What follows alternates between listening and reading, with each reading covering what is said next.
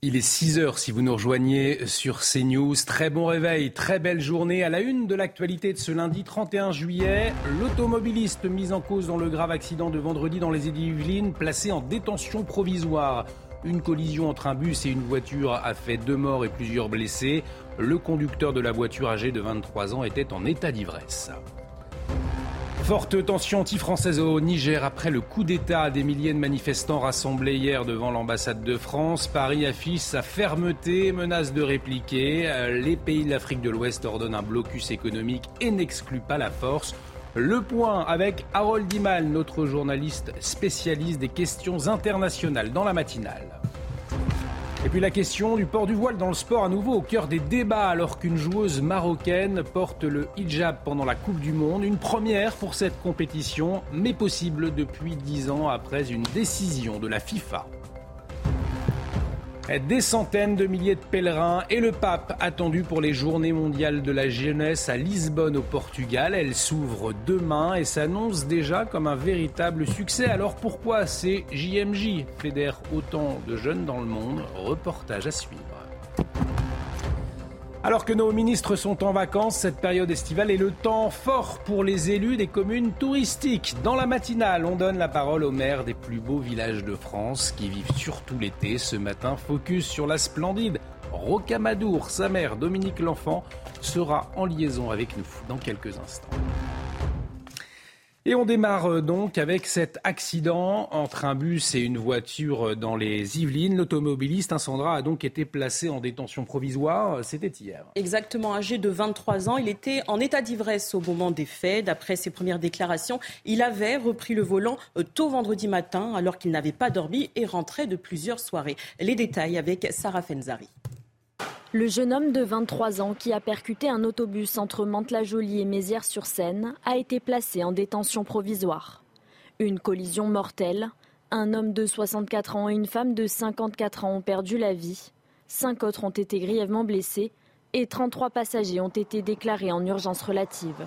D'après les premières déclarations du conducteur, il avait repris le volant tôt vendredi matin, alors qu'il n'avait pas dormi et qu'il rentrait de plusieurs soirées au cours desquelles il avait consommé de l'alcool, un taux d'alcoolémie mesuré à 2,04 grammes par litre de sang.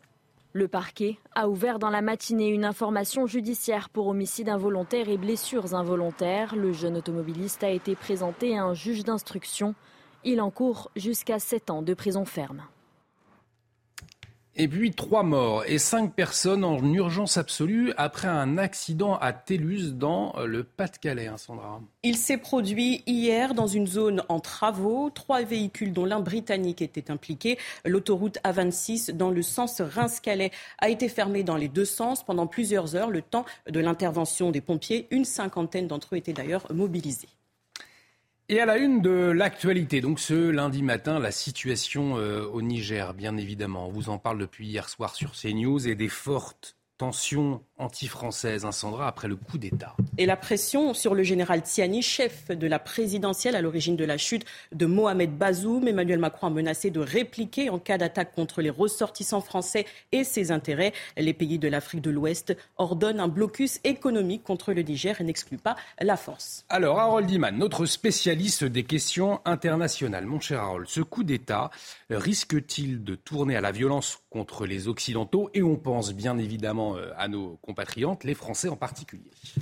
Alors, si on prend les coups d'État antérieurs qui ont eu lieu au Mali et au Burkina Faso, euh, non, les euh, violences n'ont jamais atteint les Occidentaux en général. Mais bien sûr, c'est un peu tangent d'être dans la rue quand il y a des manifestations aussi puissantes et quelque chose pourrait déraper.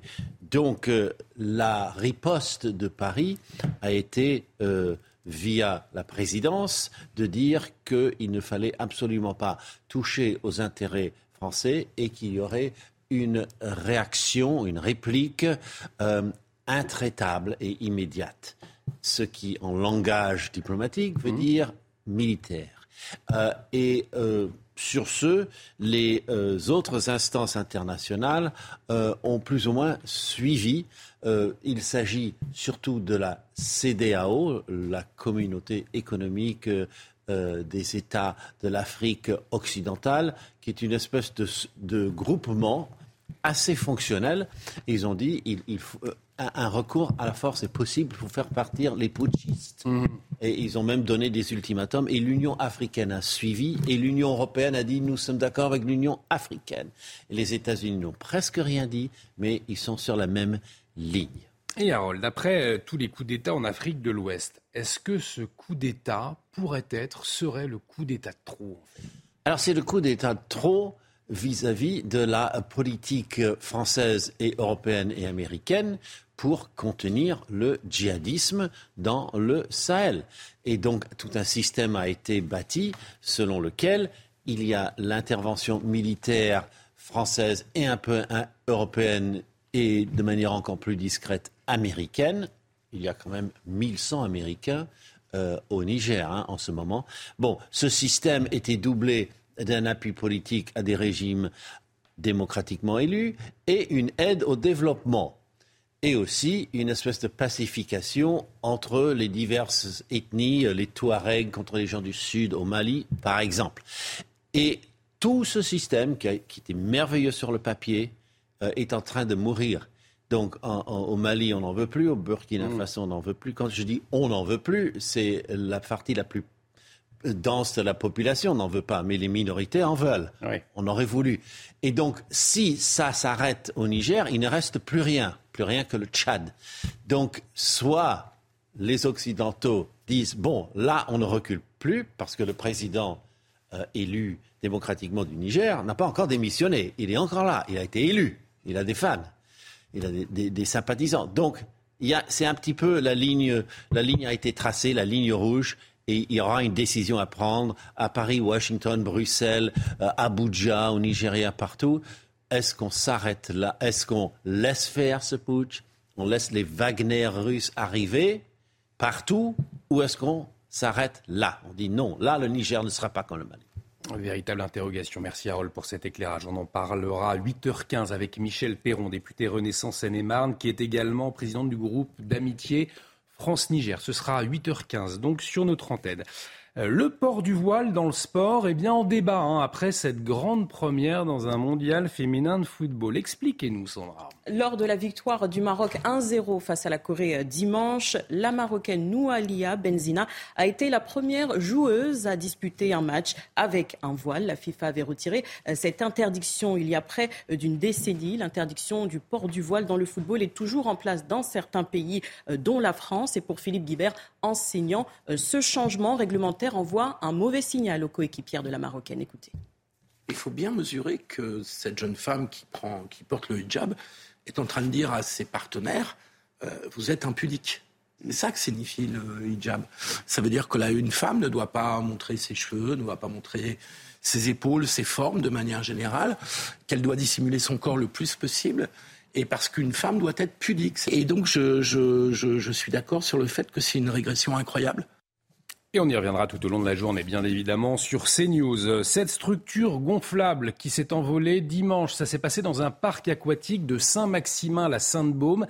Euh, et c'est dans le bar et euh, dans le Var pardon et, des blessés, hein, Sandra. Bilan deux blessés graves, un homme de 35 ans et sa fille de 3 ans et demi. Les deux victimes étaient en arrêt cardio-respiratoire à l'arrivée des secours. Les soins effectués par les pompiers et par le SAMU ont permis de leur redonner une activité cardiaque. Ils ont été élutriés vers deux hôpitaux différents à Marseille. Et on suivra. Euh, l'évolution de l'état de santé hein, de, ces blessés, bien évidemment. On va parler économie euh, à présent avec cette hausse de 10% des tarifs réglementés de l'électricité, le livret A maintenu à 3% ou encore l'allocation de rentrée scolaire. Plusieurs changements sont à prévoir euh, ce 1er euh, août pour les Français. Quels sont-ils exactement? On fait le point avec Dounia Tangour. C'est sans doute la nouvelle qui va impacter le plus les Français au 1er août. L'augmentation de 10% des tarifs réglementés de l'électricité, elle concerne les ménages et les petites entreprises. Une hausse qui intervient après celle de 15% au mois de février dernier. Objectif pour l'exécutif, la fin progressive du bouclier tarifaire d'ici fin 2024. Des meilleures nouvelles côté épargne, le taux du livret A est finalement maintenu à 3% et ce jusqu'à début 2025. Le livret d'épargne populaire, quant à lui, va bientôt voir son plafond passer de 7 700 euros à 10 000 euros. Enfin, le taux d'intérêt passe de 6,1% à 6% cette année. Qui dit rentrée scolaire dit dépenses. L'allocation de rentrée scolaire sera versée le 1er août prochain à Mayotte et à La Réunion. Pour la métropole, la date est fixée au 16 août. Cette année, les montants ont été revalorisés de 5,6% par rapport à l'année dernière. C'est acté pour le 1er août la fin du ticket de caisse imprimé, une mesure écologique qui concerne également les reçus de cartes bancaires. Le client pourra toutefois demander une facture s'il le souhaite. Et cette bonne nouvelle pour les vacanciers qui prévoient de voyager en août, hein, Sandra. La SNCF prévoit euh, des euh, prix réduits à bord de ces trains. Des billets à 29, 39 ou encore 49 euros vont être proposés. Les ventes se déroulent euh, ce 31 juillet et demain le 1er août. Donc tout le monde ne pourra être servi malheureusement. Seuls les plus chanceux. Hein. Quatre départements placés en vigilance orange aujourd'hui. En cause, un risque élevé de départ de feu sont concernés les Bouches-du-Rhône, le Gard, le Vaucluse et le Var. Plusieurs massifs forestiers dans les îles d'hier ou encore les Calanques étaient interdits d'accès hier. Plus de précisions avec Alexandra Blanc dans la météo, bien évidemment, tout au long de cette matinale. Euh, on en vient à ces journées mondiales de la jeunesse. C'est le plus grand rassemblement euh, catholique au monde et la 16e édition internationale. Elle va s'ouvrir demain à Lisbonne, au Portugal. Et un million de jeunes sont attendus en présence du pape François. Un succès également auprès des jeunes Français. Alors pourquoi ça marche autant? La réponse avec Corentin Brio. Des Français qui seront au rendez-vous dans la capitale portugaise. Les Journées mondiales de la jeunesse démarrent le 1er août à Lisbonne. Et comme tous les ans, la délégation française est heureuse de se retrouver entre croyants. Ce qui est agréable dans la rencontre euh, au GMJ, c'est que ce sont des gens qui partagent les mêmes idées que vous, euh, ou, en tout cas la même foi. Et, euh, donc, euh, quand on est sur la même ligne avec quelqu'un, on s'entend bien avec cette personne. Le fait de rencontrer d'autres gens avec qui on s'entend bien, bah, c'est agréable. Un engouement qui peut s'expliquer par plusieurs facteurs. Une ville attrayante pour se retrouver, les activités proposées, mais surtout l'ambition de pouvoir rencontrer le pape. Oui, c'est un peu, on va dire, la superstar du festival. quoi. C'est la, la, personne, euh, avoir une photo avec le pape, c'est quelque chose, et puis euh, ça représente beaucoup. Pour les évêques qui sont également présents à Lisbonne, c'est un bonheur de voir cette jeunesse rassemblée. Ça me remplit de, joie et de confiance en voyant cette jeunesse qui se laisse travailler par cette bonne nouvelle. C'est pas de, l'endoctrinement, non, je pense que c'est plutôt un moment euh, de ressourcement, euh, dans cette grande fraternité euh, euh, qui, déborde les frontières et, qui en fait fait se lever. Pour cette édition 2023, les thèmes abordés seront le réchauffement climatique, l'usage des réseaux sociaux et aussi la délicate question des violences sexuelles au sein de l'Église catholique. Et après le, Portugal, on va prendre la direction des États-Unis à présent, les États-Unis qui ne sont pas épargnés hein, par la canicule.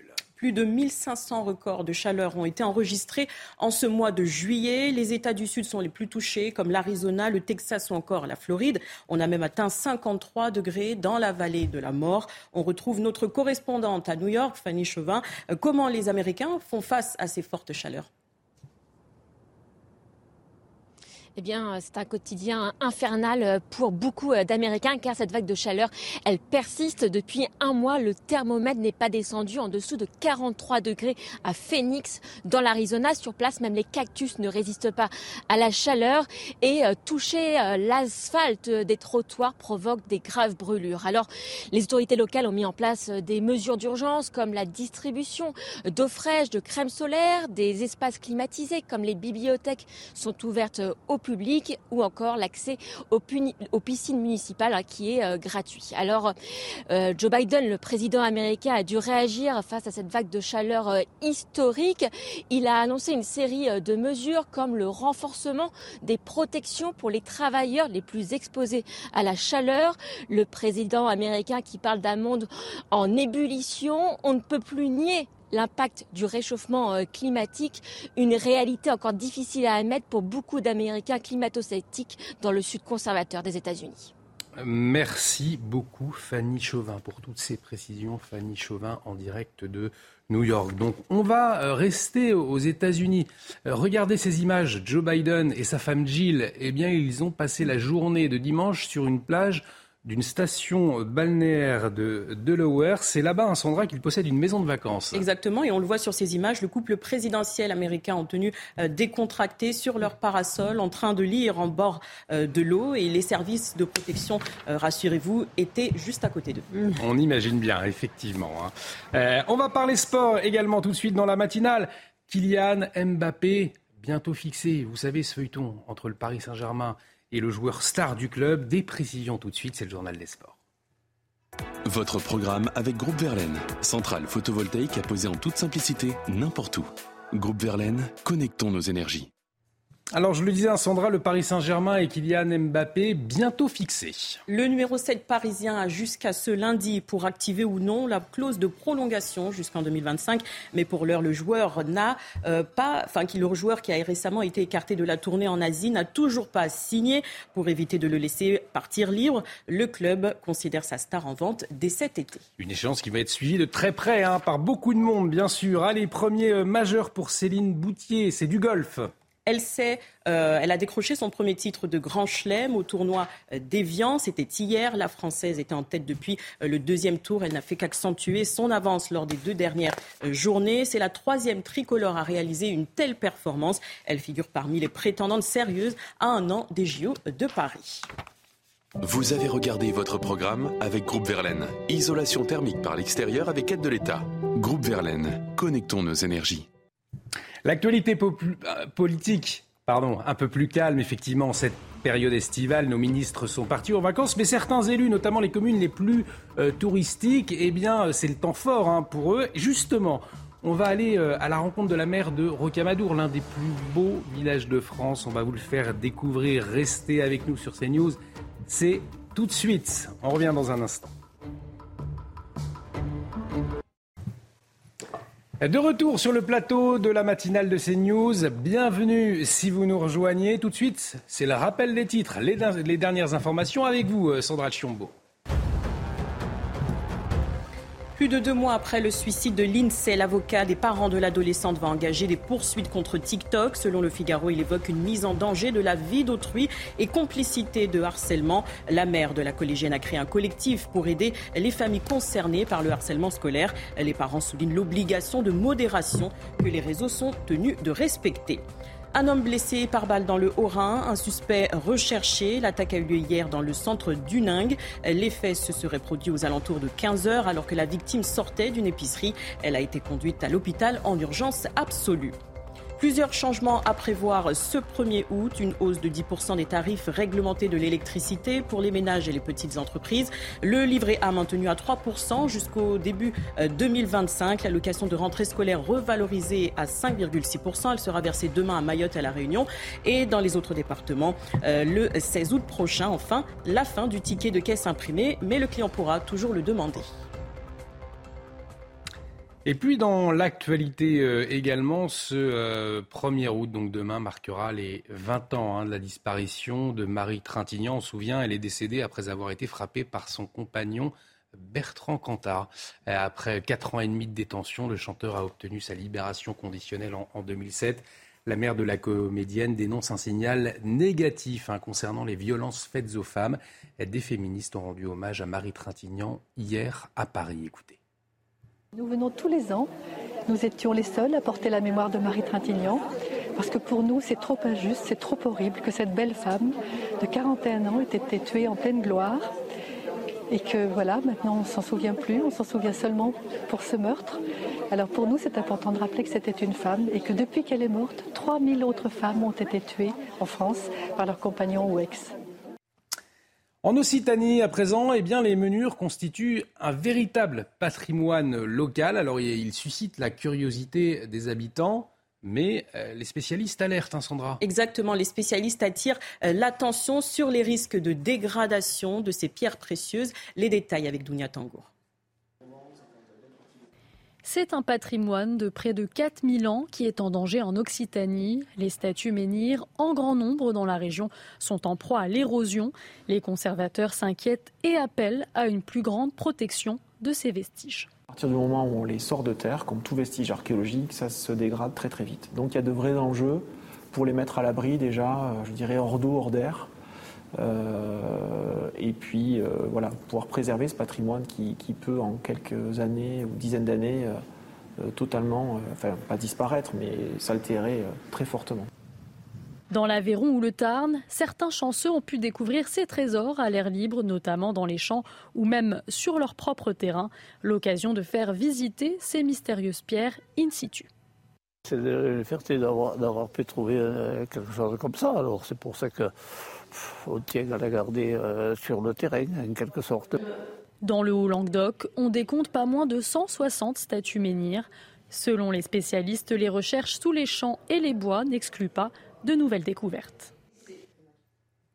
Je vous le disais, l'actualité politique un peu plus calme hein, en cette période estivale, puisque nos ministres prennent quelques vacances. Mais dans le même temps, eh bien, les vacances, c'est aussi le temps fort pour d'autres élus, les maires des communes touristiques. On va aller à leur rencontre hein, dans la matinale pendant cette période estivale. Et aujourd'hui, on va prendre la direction de Rocamadour. Rocamadour, c'est le village le plus recherché sur Internet. Chaque mois, il est tapé 110 000 fois. Ce matin, euh, le maire de cette cité médiévale du Lot, Dominique L'Enfant, est en liaison avec nous. Madame le maire, bonjour. Alors malheureusement, nous avons quelques euh, problèmes techniques, mais vous êtes avec nous euh, par téléphone. Alors peut-être en un mot, avant de présenter plus en détail peut-être Rocamadour, un temps fort pour vous, je le disais, en cette période estivale, puisque Rocamadour, c'est très touristique, beaucoup de monde hein, en ce moment chez vous. Bonjour, oui, Ravi de vous accueillir au milieu de Rocamadour. Oui, il y a beaucoup de monde en ce moment, mais tout se passe vraiment très très bien. Quand on dit qu'il y a beaucoup de monde, il y a beaucoup de monde souvent sur deux jours dans toute la saison. Autrement, c'est tout à fait vivable.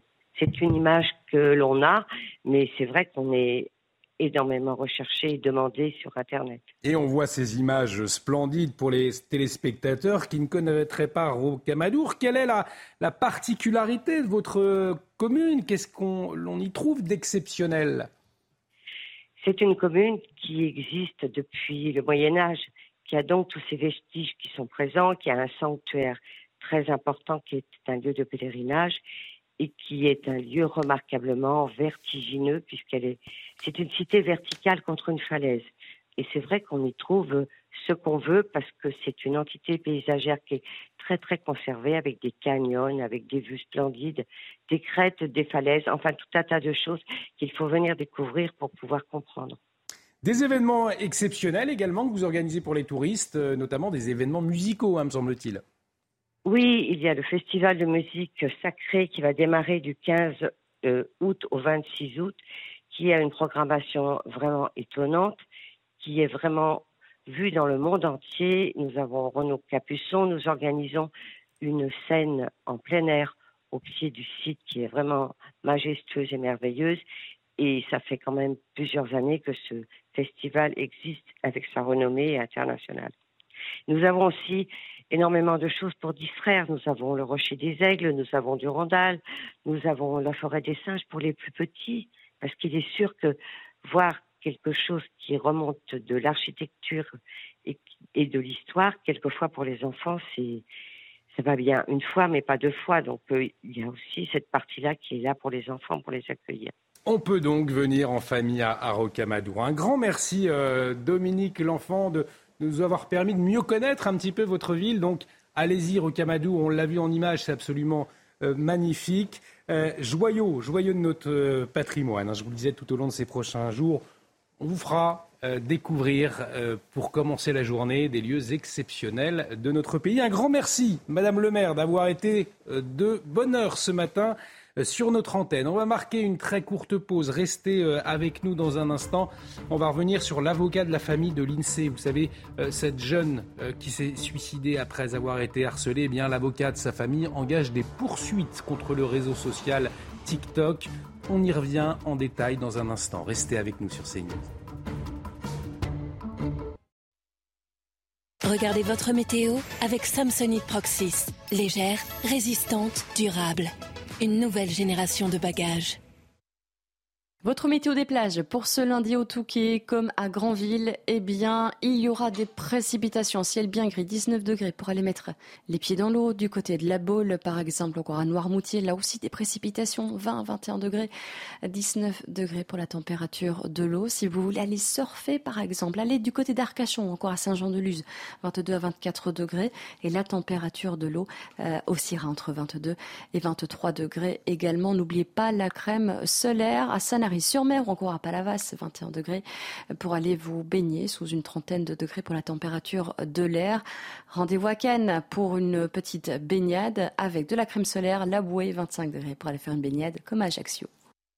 C'était votre météo avec Samsonite Proxys. Légère, résistante, durable. Une nouvelle génération de bagages. Et quel temps aujourd'hui dans le reste du pays? Tout de suite, on va retrouver Alexandra Blanc pour la météo. La météo avec BDOR.fr. L'agence BDOR vous donne accès au marché de l'or physique. L'agence BDOR, partenaire de votre épargne.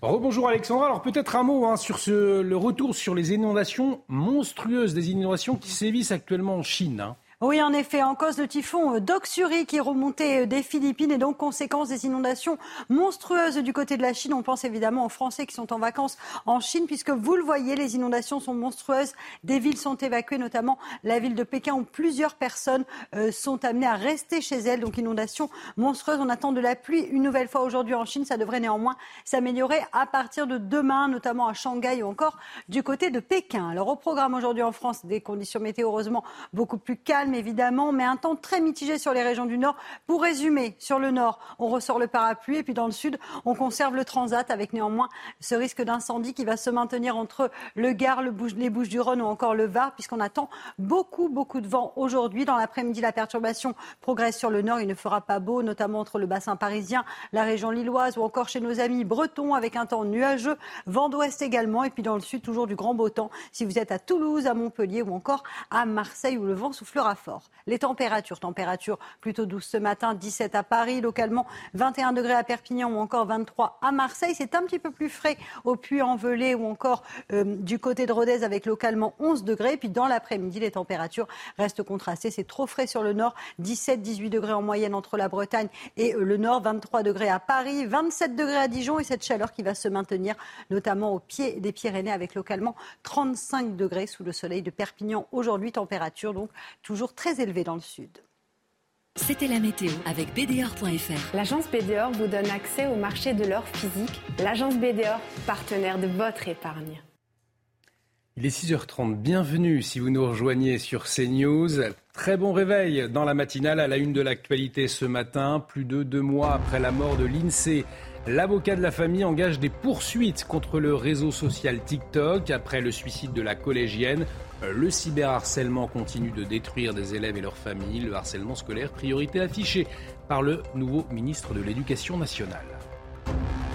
L'insécurité sur le champ de Mars au cœur des débats euh, après un viol présumé la semaine dernière. La droite dénonce le manque d'action de la mairie de Paris et des touristes qui évitent le secteur la nuit. On le verra. Forte tension anti-française au Niger après le coup d'État. Des milliers de manifestants rassemblés hier devant l'ambassade de France. Paris affiche sa fermeté, menace de répliquer. Alors, quelles interventions possibles? Comment protéger l'ambassade et les ressortissants français? Philippe Chelou, expert en maintien de l'ordre, sera en liaison avec nous dans quelques instants. Et puis un été, vous le constatez, maussade hein, sur les deux tiers du pays avec des températures en dessous des moyennes de saison prévues pour ces prochains jours. On est donc loin des chaleurs estivales attendues. Alexandra Blanc nous expliquera tout. L'alerte des spécialistes sur les risques de dégradation des menhirs en Occitanie, véritable patrimoine local, ces pierres mystérieuses provoquent la curiosité des locaux et des touristes en proie à l'érosion, eh bien, les conservateurs appellent à une plus grande protection de ces vestiges. On le verra. Plus de deux mois après le suicide de l'INSEE, l'avocat des parents de l'adolescente va donc engager des poursuites contre TikTok, Sandra. Selon le Figaro, il évoque une mise en danger de la vie d'autrui et complicité de harcèlement. La mère de la collégienne a créé un collectif pour aider les familles concernées justement par le harcèlement scolaire. Sarah Varny. Après Facebook et Instagram, c'est au tour de TikTok d'être visé par une action en justice. Le réseau social va être poursuivi par l'avocat des parents de l'INSEE pour mise en danger de la vie d'autrui et complicité de harcèlement. La jeune collégienne, harcelée, s'était donné la mort le 12 mai dernier. Malgré le choc provoqué par son décès, le harcèlement perdure dans l'établissement.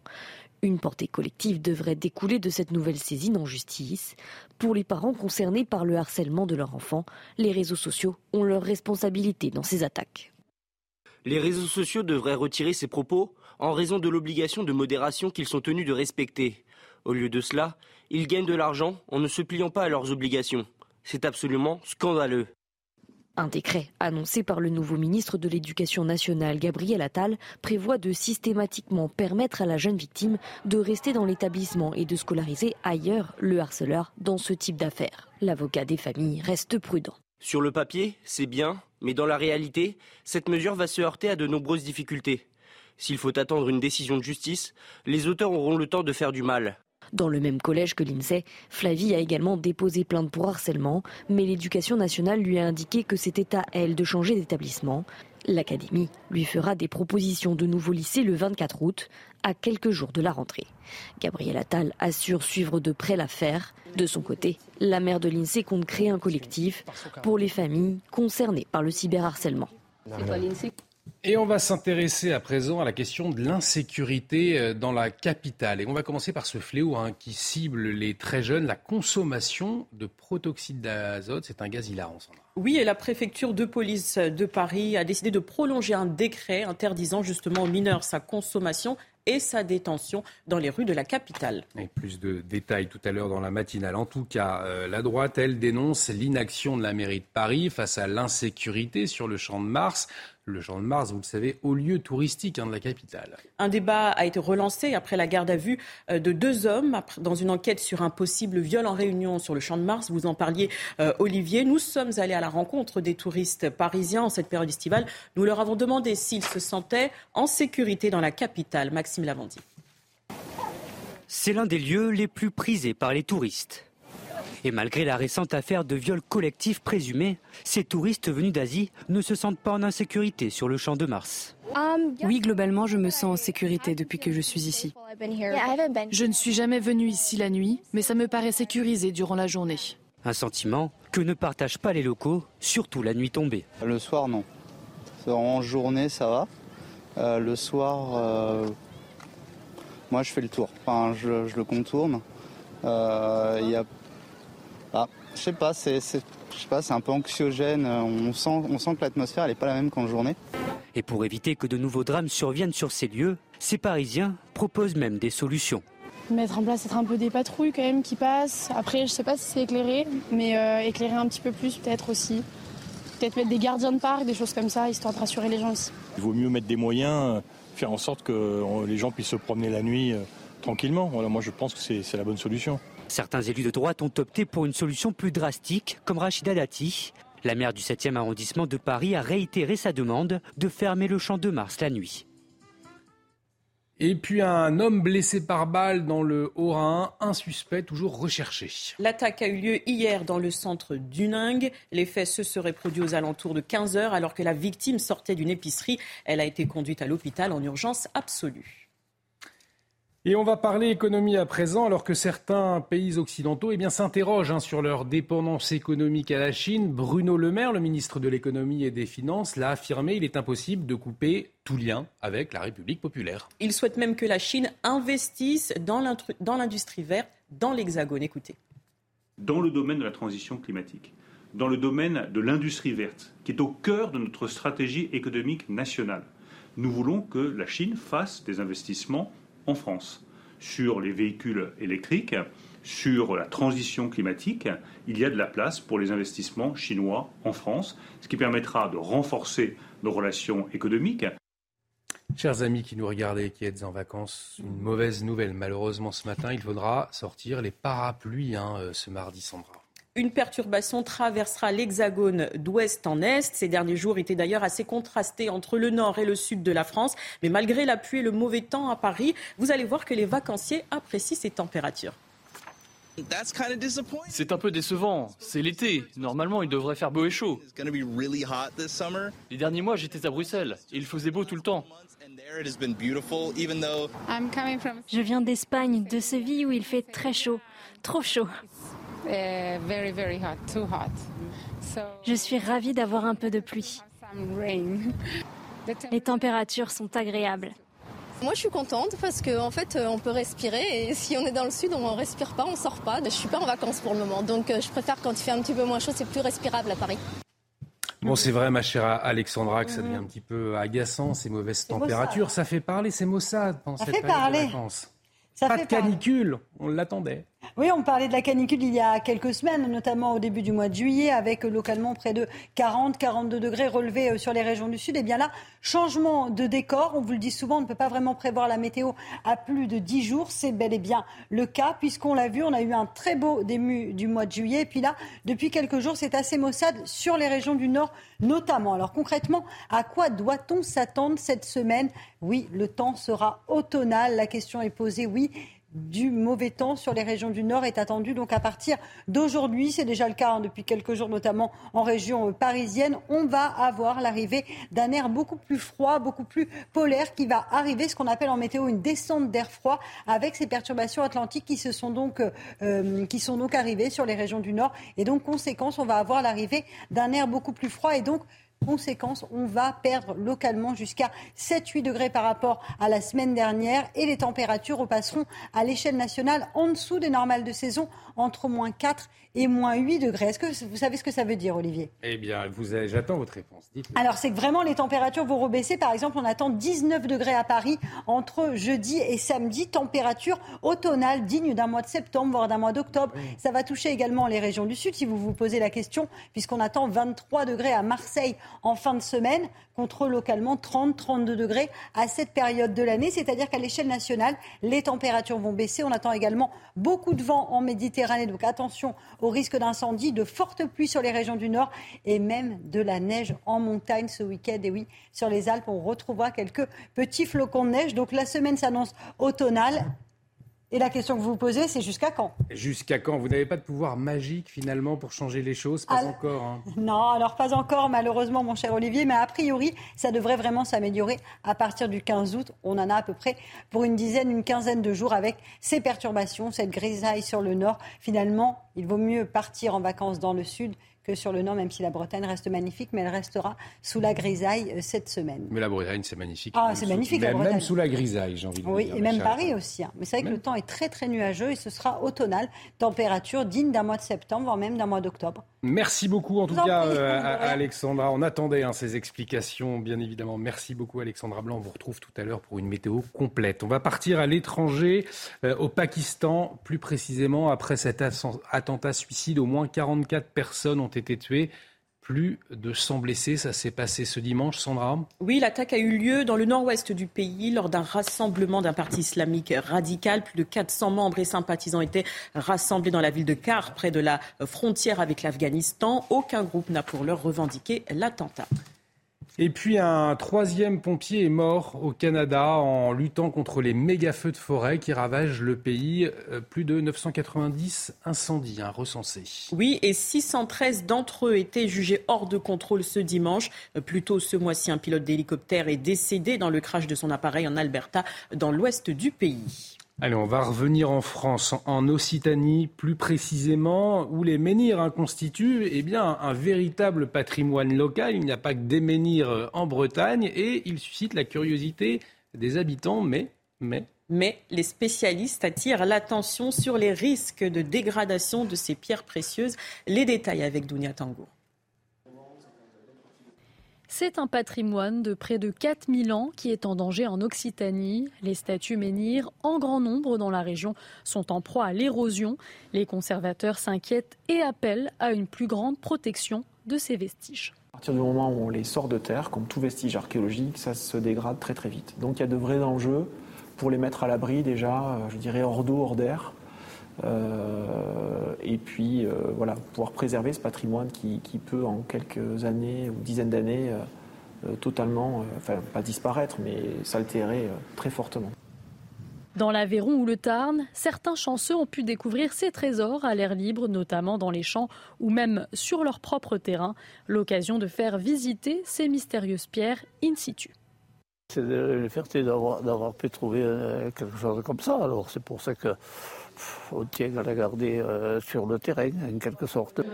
Dans le Haut-Languedoc, on décompte pas moins de 160 statues menhirs. Selon les spécialistes, les recherches sous les champs et les bois n'excluent pas de nouvelles découvertes. Et on va parler sport tout de suite dans la matinale de CNews. Mais avant, mais avant ces images, Sandra, vous allez le voir, une scène digne d'un film.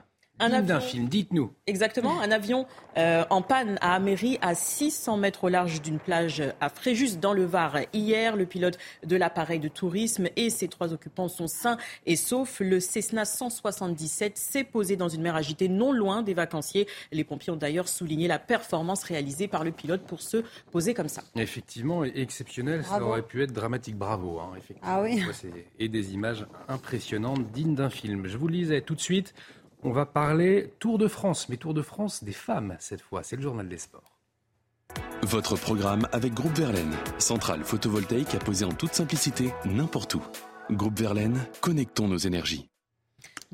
Et le Tour de France des femmes, donc, Sandra. Oui, et Demi Vollering a remporté pour la première fois le Tour de France femme. Elle s'est imposée au terme de la huitième et dernière étape, creusant l'écart sur sa grande rivale, Annemiek van Vleuten, à qui elle succède au palmarès. La néerlandaise s'est installée en quatre ans seulement euh, parmi la fine fleur du cyclisme mondial. Cette victoire confirme d'ailleurs la domination des néerlandaises depuis une quinzaine d'années. Et puis Max Verstappen, incontestable, pardonnez-moi, leader du championnat du monde de Formule 1, eh bien, s'est imposé hier hein, sur le circuit de Belgique. Le Néerlandais a facilement remporté son huitième Grand Prix. Le monégasque Charles Leclerc, parti en pole position, lui, n'a pas pu rivaliser. Nos équipes d'Infosport Plus. Enfin du soleil au-dessus de Spa-Francorchamps et une piste sèche après un week-end pluvieux. Qu'importe les conditions, la monoplace la plus rapide est toujours la même. Objectif pour Leclerc en pôle, défendre face à la Red Bull de Sergio Pérez.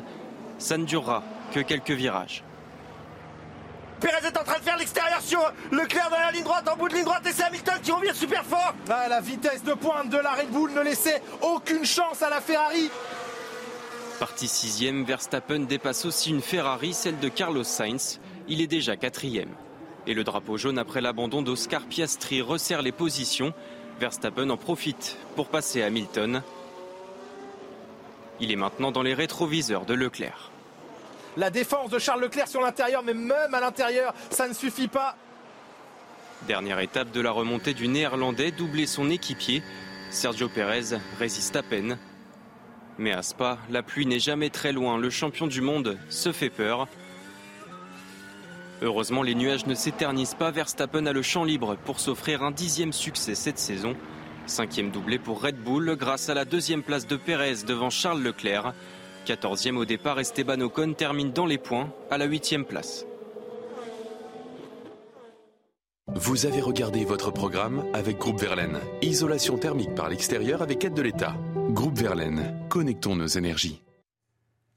Restez avec nous sur CNews. On va marquer une très courte pause. Dans un instant, on va revenir avec notre invité sur la situation au Niger. Vous le savez, des milliers de manifestants pro-putschistes euh, se sont réunis devant l'ambassade de France hier à Niamey. Ils ont scandé des slogans anti-français, des slogans pro-russes. Alors qu'en est-il de la euh, sécurité euh, de nos concitoyens sur place? Qu'en est-il de la sécurité de l'ambassade de France? On en parle tout de suite avec notre invité Philippe Chelou. Philippe Chelou expert euh, en maintien de l'ordre et en question de sécurité. Il sera en liaison avec nous dans un instant. À tout de suite sur notre antenne. De retour sur le plateau de la matinale de CNews. Bienvenue si vous nous rejoignez. On va revenir tout de suite sur la situation au Niger, où des milliers de manifestants pro-putschistes euh, se sont donc réunis hier devant l'ambassade de France à Niamey, scandant des slogans anti-français, des slogans pro-russes également entendus alors que 500 à 600 ressortissants français sont dans le pays. On va en parler euh, tout de suite. On va parler de leur sécurité, mais aussi de la sécurité de l'ambassade française. Et pour cela, nous accueillons Philippe Cholou, expert en maintien de l'ordre, expert en sécurité. Philippe Cholou, bonjour, merci d'avoir accepté notre invitation ce matin sur CNews pour nous éclairer. Hein. on a vu des images de forte tension autour de l'ambassade de France hier à Niamey au Niger. pour commencer, comment la sécurité de l'ambassade de France est-elle assurée sur place? Qui se charge de sa protection? Alors, la sécurité des emprises diplomatiques euh, à l'étranger euh, fait l'objet de, différents euh, niveaux de défense. Il y a d'abord les défenses passives.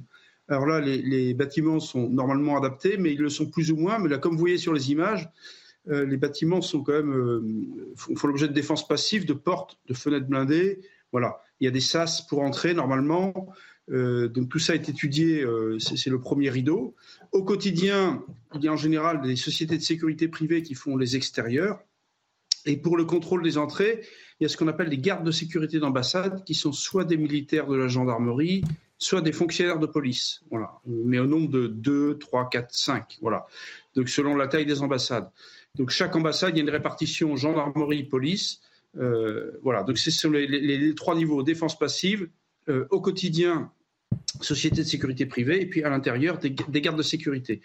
Et lorsqu'il y a des tensions qui montent, bien évidemment, il y a, un, deuxième niveau qui est l'envoi de renforts, euh, en général du, groupe d'intervention de la gendarmerie nationale, parfois du RAID. Là encore, il y a une répartition. Euh, et, on envoie des, renforts sur place, des unités d'intervention spécialisées. Voilà. Là, au vu de la euh, situation, du coup, pardonnez-moi, je vous coupe la parole, Philippe Cholu, le, le, GIGN ou bien le RAID pourrait intervenir? C'est une des options euh, à cette heure qui pourrait être envisagée? Bien sûr. Alors, quand on parle du GIGN ou du RAID, évidemment, euh, tout le monde pense à la, dimension intervention, c'est-à-dire les gens qui font les réductions de prise d'otages, euh, les assauts. Voilà, mais il y a dans, chacune de ces unités des composantes plus, dédiées à l'intervention à l'étranger, aux protections de personnalité, ce qu'on appelle la force protection, et c'est plutôt ces forces protection qui interviennent, une composante de ces unités. Parce qu'effectivement, la ministre des Affaires étrangères, Catherine Colonna, a déclaré que des, je cite, hein, mesures de précaution euh, avaient été prises pour les 500 à 600 ressortissants français euh, présents sur place. Euh, ça veut dire quoi? Quelles mesures ont, été prises pour protéger nos, compatriotes au Niger? Alors, là, j'ai parlé de la protection des, des enceintes diplomatiques, des emprises diplomatiques. Euh, l'évacuation de ressortissants, c'est autre chose. Voilà, mhm. c'est ce qu'on appelle la, la, la les, opérations d'évacuation de ressortissants. Et ça, c'est géré par le ministère des Affaires étrangères et le ministère des Armées. Voilà. Et donc, euh, et en général, euh, alors, les militaires de la gendarmerie sont parfois impliqués, GIGN, gendarmerie mobile, mais ce sont essentiellement les forces de l'armée de terre, les forces spéciales ou les régiments conventionnels d'intervention qui peuvent intervenir, comme ça s'est fait en 2004 en République de Côte d'Ivoire. On a entendu le, chef de l'État, Emmanuel Macron, afficher sa, fermeté. 1500, euh, on le sait, 1500 militaires français hein, sont présents sur place au, Niger. Euh, est-ce qu'ils peuvent intervenir ou à partir de quand pourraient-ils intervenir?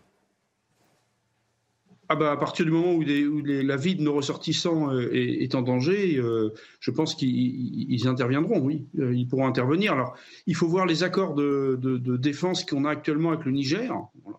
et les accords pour intervention, mais si la vie de danger, si la vie de citoyens français est en danger sur, sur place, les forces françaises sont fondées à intervenir, bien évidemment. Donc on imagine aujourd'hui que ces, ressortissants français ont été mis en sécurité après les, événements euh, d'hier?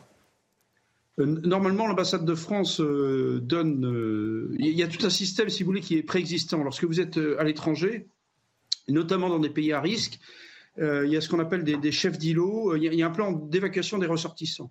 Il y a des points de regroupement. voilà, il y a des chefs d'îlots. donc les, les Français normalement se déclarent à l'ambassade, comme tous les étrangers euh, quand vous êtes à l'étranger, vous devez vous déclarer à l'ambassade de France. Mhm. Donc il y a un recensement euh, qui est évidemment plus ou moins complet, mais, mais qui normalement est complet, euh, des, ressortissants français à l'étranger. Et puis il y a des mesures de prudence, bien évidemment, qui, sont données aux ressortissants français, qui sont de, de, liberté, de, de limiter leur sortie à des zones géographiques, dans des créneaux horaires, bien évidemment, voire de rester confinés. donc, donc tout le monde reçoit, soit par téléphone, évidemment par Internet, mais en général par un système de SMS, reçoit des, consignes de l'ambassade de France. Un grand merci euh, Philippe Cholou pour votre euh, éclairage ce matin sur la situation euh, au Niger, sur la situation sécuritaire donc concernant l'ambassade de France, mais aussi les 5 à 600 ressortissants français qui se trouvent actuellement dans le pays. Philippe Cholou, expert du maintien de l'ordre, expert en sécurité, euh, était avec nous euh, sur CNews. On va euh, revenir également dans la matinale sur l'automobiliste mis en cause dans le grave accident de vendredi dans les Yvelines. Il a été placé en détention provisoire. On y revient dans un instant sur CNews. On marque une très courte pause. À tout de suite. Bienvenue si vous nous rejoignez sur le plateau de la matinale. Dans un instant, on va revenir sur la situation au Niger. Le général Bruno Clermont sera en liaison avec nous pour nous éclairer sur la situation sur place. Mais avant, un petit peu de légèreté avec l'instant musique, comme tous les matins. Et ce matin, on va parler de Billy Eilish. Billy Eilish qui a apporté sa contribution euh, à la bande originale du film Barbie. Euh, la chanteuse a signé un, titre mélancolique où elle évoque les difficultés de, Barbie confrontée au monde réel. On écoute un, un extrait tout de suite.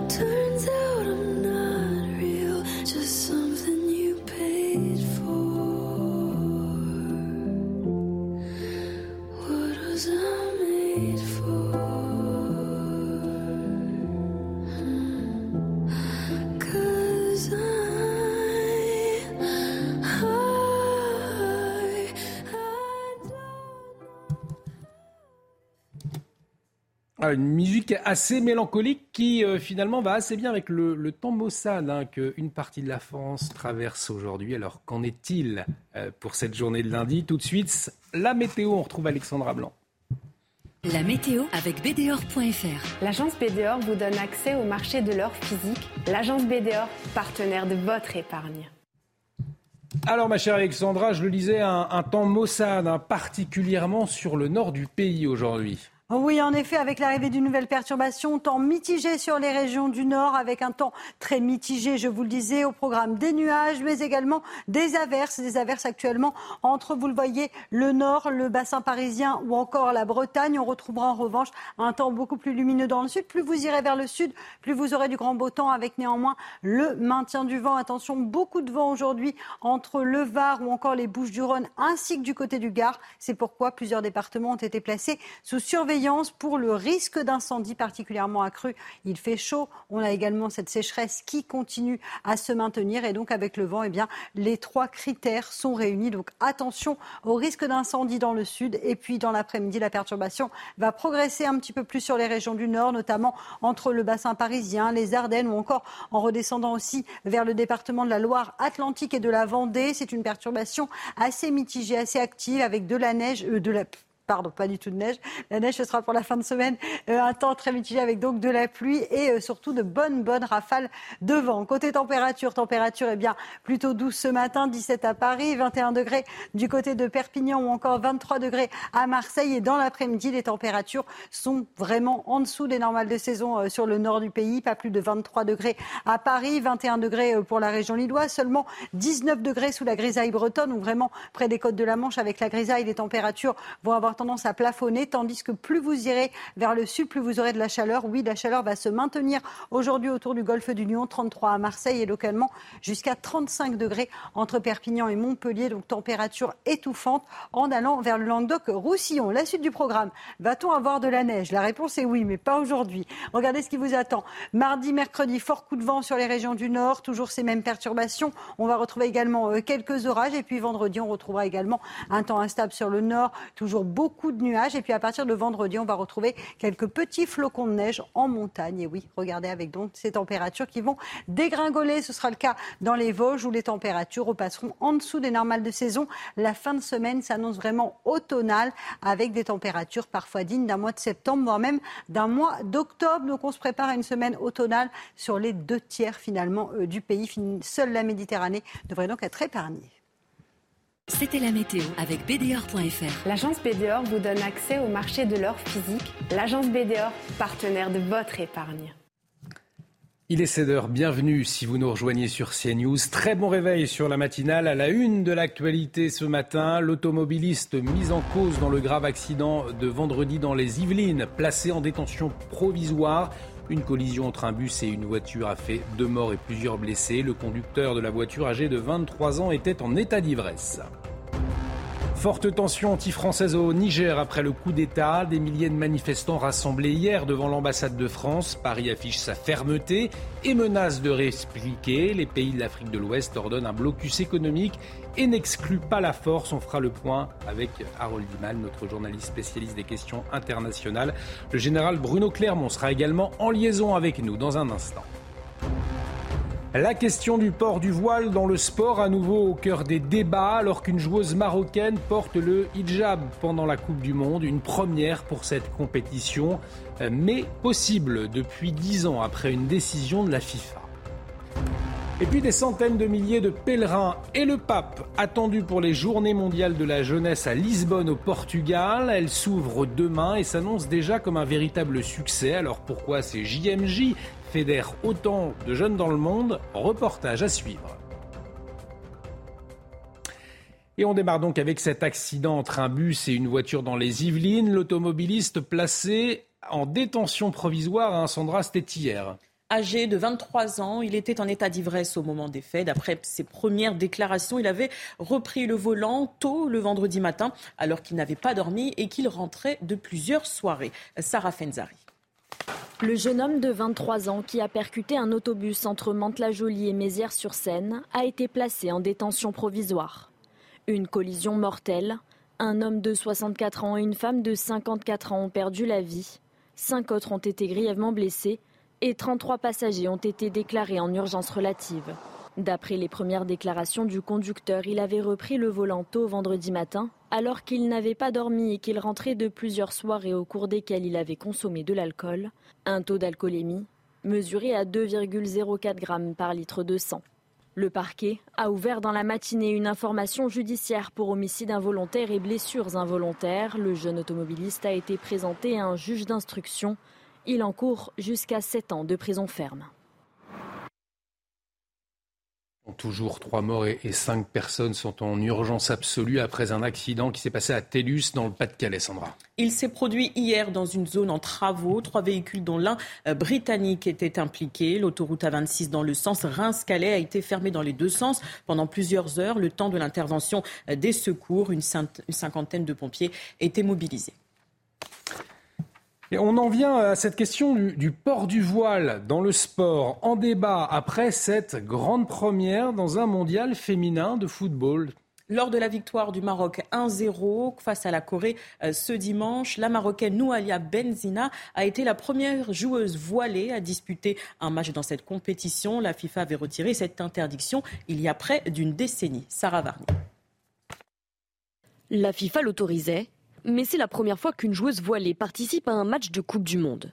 Ce dimanche, la joueuse marocaine de 25 ans, Noualia Benzina, est devenue la première femme portant le hijab à disputer un mondial lors du match contre la Corée du Sud qui a lieu en Australie. La FIFA avait retiré son interdiction du port du voile le 1er mars 2014, une disposition initialement prise pour la sécurité des joueuses. Une première qui crispe du côté du Rassemblement national. C'est intolérable de voir ça. Ça donne une image euh, effrayante euh, du sport, euh, de voir ce, totem de l'enfermement des femmes qui puissent s'exhiber sur un événement majeur qu'est la Coupe du Monde de football. Dans de nombreux pays, il est toujours interdit de porter le voile dans le football, notamment en France. C'est la tradition en France de séparer euh, euh, les choses, c'est-à-dire qu'on peut avoir toutes les opinions religieuses qu'on souhaite dans le cadre de la loi évidemment, euh, politiques, philosophiques, mais on les emmène pas sur un terrain de sport, de même qu'on essaye de ne pas les emmener au travail. Et donc il y a une tradition en France de séparation des choses qui est dans l'esprit laïque. Et je trouve que c'est très bien pour notre pays, notre pays s'est construit comme ça. En revanche, je pense que ça sera compliqué pour la France d'imposer ça au monde entier. Une disposition tenue par la FIFA opposée à celle de la France. Le sujet a suscité de vifs débats et prises de position. En juin, le Conseil d'État a décidé de maintenir l'interdiction du port du hijab dans le football féminin. Et puis on vous parlait de cette structure gonflable qui s'est envolée dimanche dans un parc aquatique de Saint-Maximin à la Sainte-Baume dans le Var et euh, le bilan, euh, Sandra, malheureusement, eh bien s'est alourdi. Hein. Effectivement, un mort à présent. Le père de 35 ans, il est décédé des suites de ses blessures. Le maire de la ville l'a annoncé ce lundi. Sa fille âgée de 3 ans et demi est toujours blessée, blessée grave. Elle a été lutriée vers un hôpital de Marseille après l'accident on suivra l'évolution de, la santé de cette euh, jeune fille, on vous le rappelle, donc, euh, dont le père est, décédé. On l'a appris ce matin. On va parler économie à présent avec euh, cette hausse de 10% des tarifs réglementés de l'électricité, le livret A maintenu à 3% ou encore l'allocation de rentrée scolaire, Sandra. Plusieurs changements sont attendus pour les Français au 1er août prochain. Que sont-ils exactement? On fait le point avec Dounia Tango. C'est sans doute la nouvelle qui va impacter le plus les Français au 1er août. L'augmentation de 10% des tarifs réglementés de l'électricité, elle concerne les ménages et les petites entreprises. Une hausse qui intervient après celle de 15% au mois de février dernier. Objectif pour l'exécutif, la fin progressive du bouclier tarifaire d'ici fin 2024. Des meilleures nouvelles côté épargne, le taux du livret A est finalement maintenu à 3% et ce jusqu'à début 2025. Le livret d'épargne populaire, quant à lui, va bientôt voir son plafond passer de 7 700 euros à 10 000 euros. Enfin, le taux d'intérêt passe de 6,1% à 6% cette année. Qui dit rentrée scolaire dit dépenses. L'allocation de rentrée scolaire sera versée le 1er août prochain à Mayotte et à La Réunion. Pour la métropole, la date est fixée au 16 août. Cette année, les montants ont été revalorisés de 5,6% par rapport à l'année dernière. C'est acté pour le 1er août la fin du ticket de caisse imprimé, une mesure écologique qui concerne également les reçus de cartes bancaires. Le client pourra toutefois demander une facture s'il le souhaite. Et cette bonne nouvelle pour les vacanciers qui prévoient de voyager en août, mais euh, il faudra être rapide et réactif, Sandra. Oui, parce que la SNCF propose des billets à prix réduit à bord de ces trains. Des billets à 29, 39 et 49 euros vont être proposés. Les ventes, attention, se déroulent ce lundi et demain, le 1er août. 31 juillet, 1er août, il va falloir être réactif si vous voulez des prix à prix cassés. Donc, euh, pour prendre le train, on va parler à présent de ces journées mondiales de la jeunesse. C'est le plus grand rassemblement catholique au monde, Sandra. La 16e édition internationale s'ouvre ce mardi à Lisbonne, au Portugal. Un million de jeunes sont attendus en présence du pape François. Un succès également auprès des jeunes Français. Alors pourquoi ça marche autant Élément de réponse avec Corentin Brio. Des Français qui seront au rendez-vous dans la capitale portugaise. Les Journées mondiales de la jeunesse démarrent le 1er août à Lisbonne. Et comme tous les ans, la délégation française est heureuse de se retrouver entre croyants qui est agréable dans la rencontre euh, au GMJ, c'est que ce sont des gens qui partagent les mêmes idées que vous, euh, ou, en tout cas la même foi. Et, euh, donc, quand on est sur la même ligne avec quelqu'un, on s'entend bien avec cette personne. Le fait de rencontrer d'autres gens avec qui on s'entend bien, bah, c'est agréable. Un engouement qui peut s'expliquer par plusieurs facteurs. Une ville attrayante pour se retrouver, les activités proposées, mais surtout l'ambition de pouvoir rencontrer le pape. Oui, c'est un peu, on va dire, la superstar du festival. quoi. C'est la, la, personne, euh, avoir une photo avec le pape, c'est quelque chose, et puis euh, ça représente beaucoup.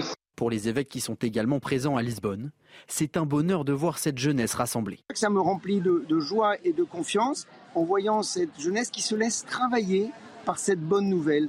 C'est pas de, l'endoctrinement, non, je pense que c'est plutôt un moment euh, de ressourcement, euh, dans cette grande fraternité euh, euh, qui, déborde les frontières et, et qui en fait fait se lever.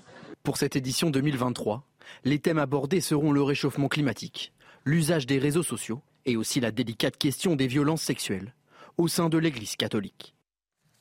Allez, on prend la direction des États-Unis qui ne sont pas épargnés par la canicule. Plus de 1500 records de chaleur enregistrés euh, en juillet. C'est énorme, Sandra. Oui, et les États du Sud sont les plus touchés, comme l'Arizona, le Texas ou encore la Floride.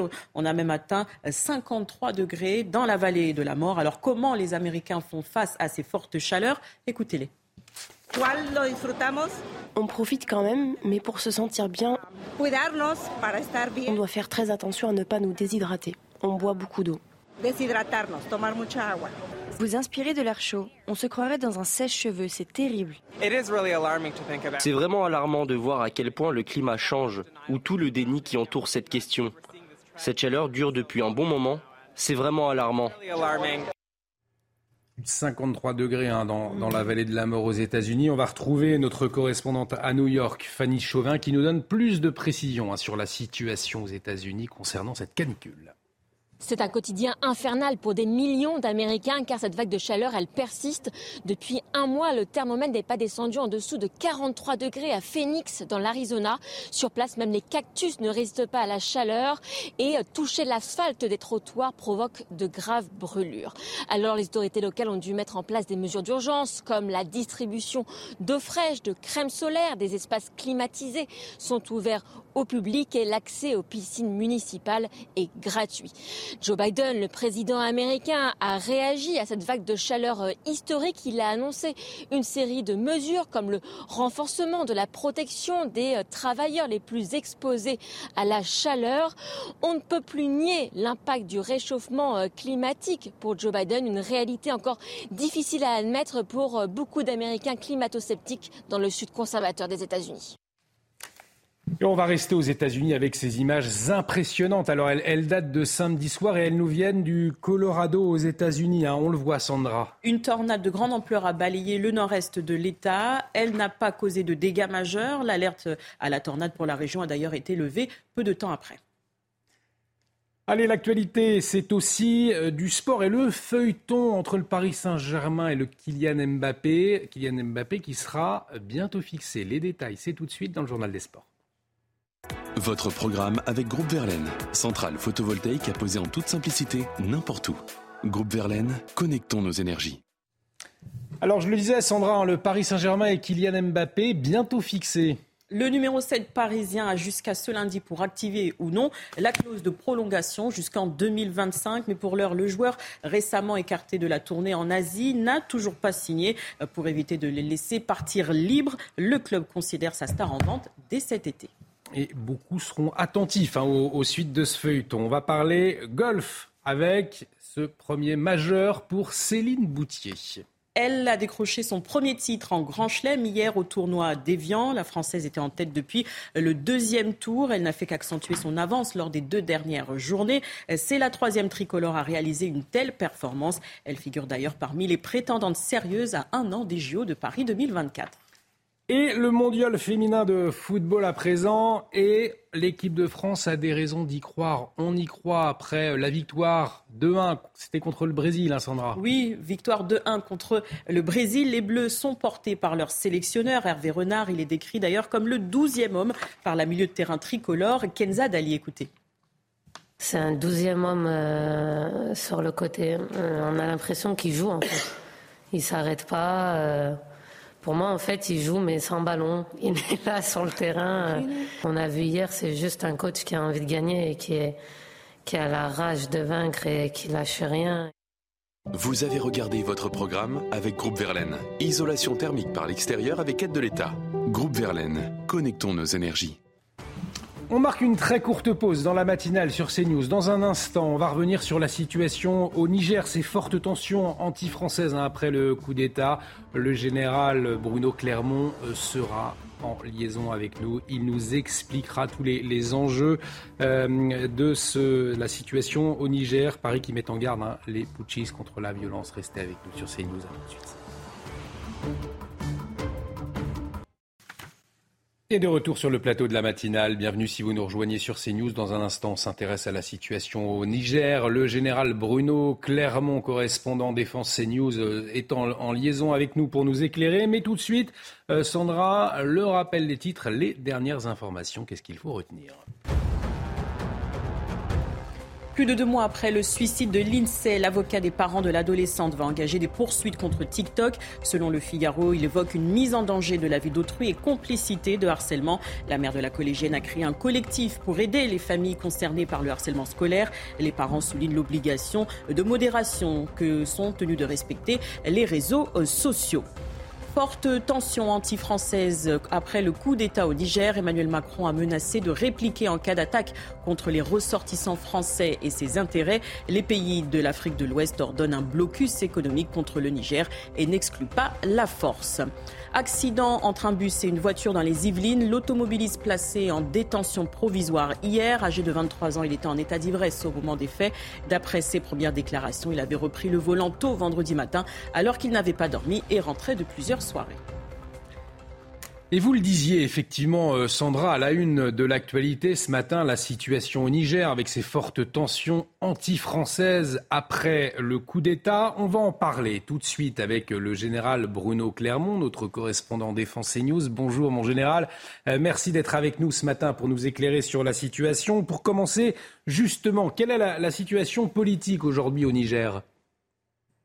Il faut rappeler à, ceux qui nous écoutent que le Niger est un pays... Euh, très important dans le dispositif de la lutte contre le terrorisme que la France a mis en place depuis 10 ans. C'est un très grand pays, mais plus de deux fois la taille de la France, 20 millions d'habitants, dont 10 millions vivent dans une très grande pauvreté, et un pays qui avait à sa tête un président qui s'appelle toujours Mohamed Bazoum, qui a été euh, élu en 2021 dans un processus démocratique euh, et, un pays avec lequel la France entretenait de bonnes relations. La, la différence entre les coups d'État qu'il y a eu précédemment euh, au Mali, au Burkina Faso, c'est que celui-ci est, ce qu'on appelle un coup d'État d'opportunité, dans la mesure où il n'est pas lié à la dégradation de la situation et de la relation entre la France et le Niger, qui était plutôt bonne, y compris dans les forces armées, mais plutôt lié au fait qu'un homme seul, le, chef de la garde présidentielle, euh, le général Tiani, a, alors qu'il était probable qu'il allait être limogé et donc remplacé à son poste de chef de la sécurité du président Bazoum, a décidé de fomenter un coup d'État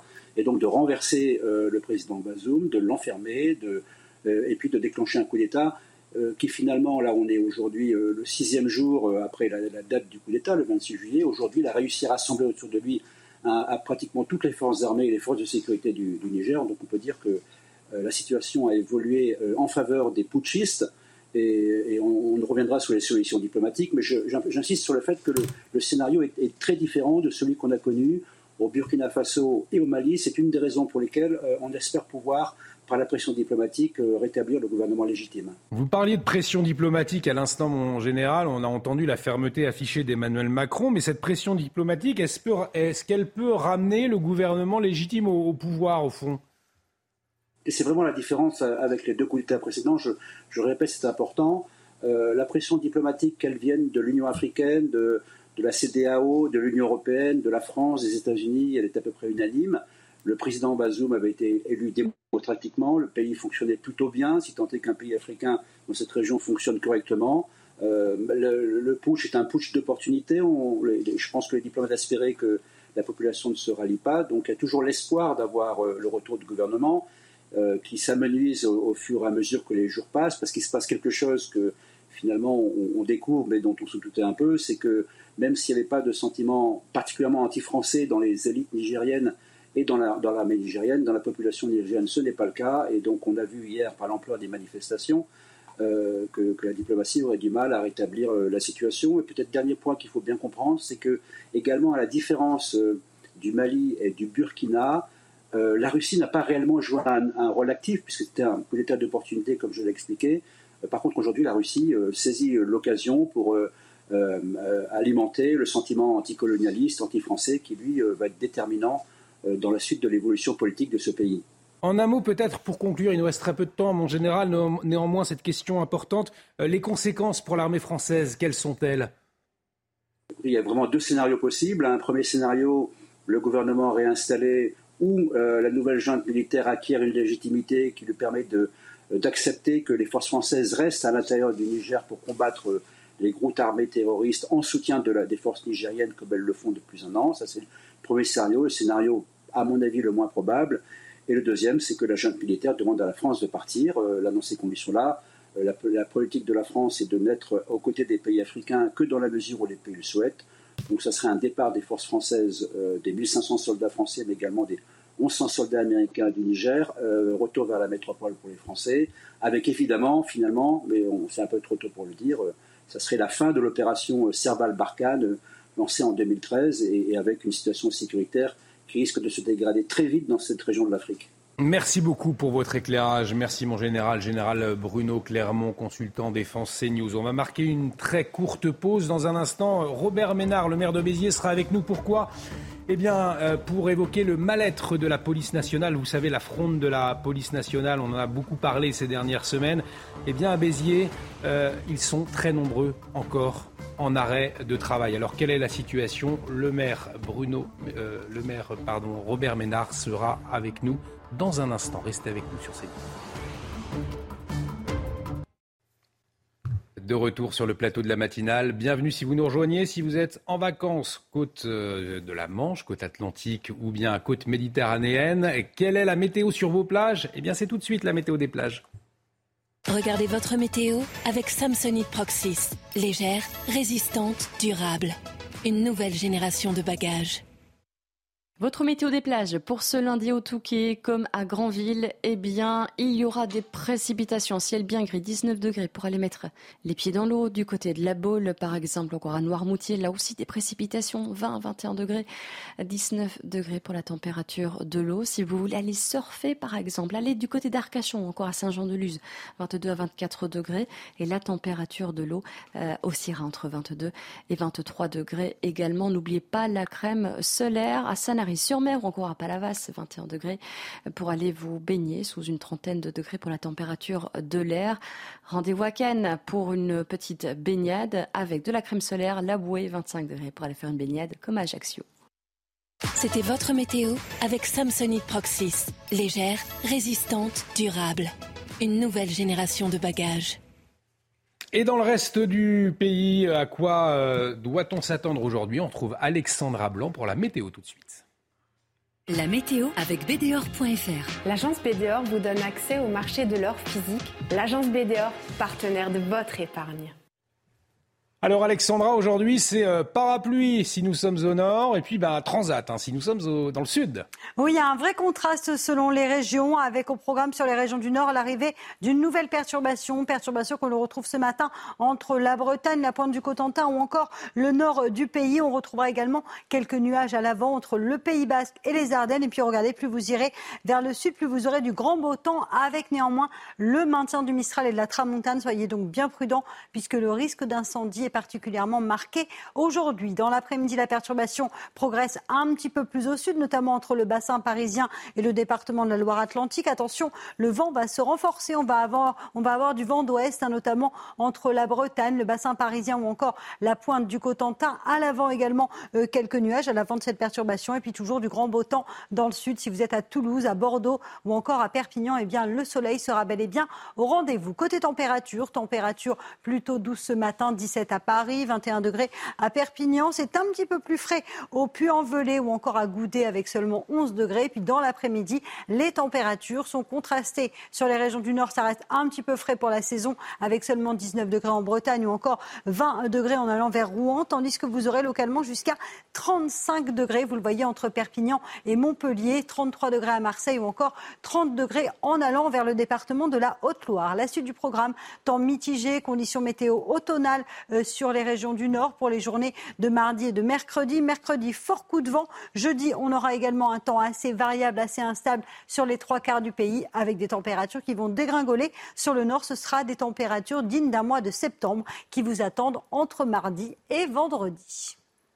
C'était la météo avec BDOR.fr. L'agence BDOR vous donne accès au marché de l'or physique. L'agence BDOR, partenaire de votre épargne.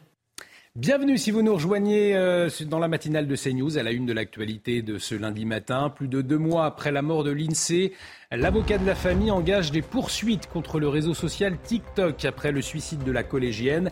Le cyberharcèlement continue de détruire des élèves et leurs familles.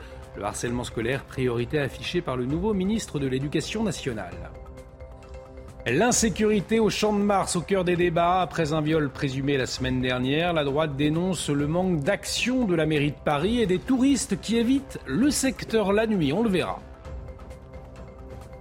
Et puis un été maussade sur les deux tiers du pays avec des températures en dessous des moyennes de saison prévues pour ces prochains jours. On est donc loin des chaleurs estivales attendues. Alexandra Blanc nous expliquera tout.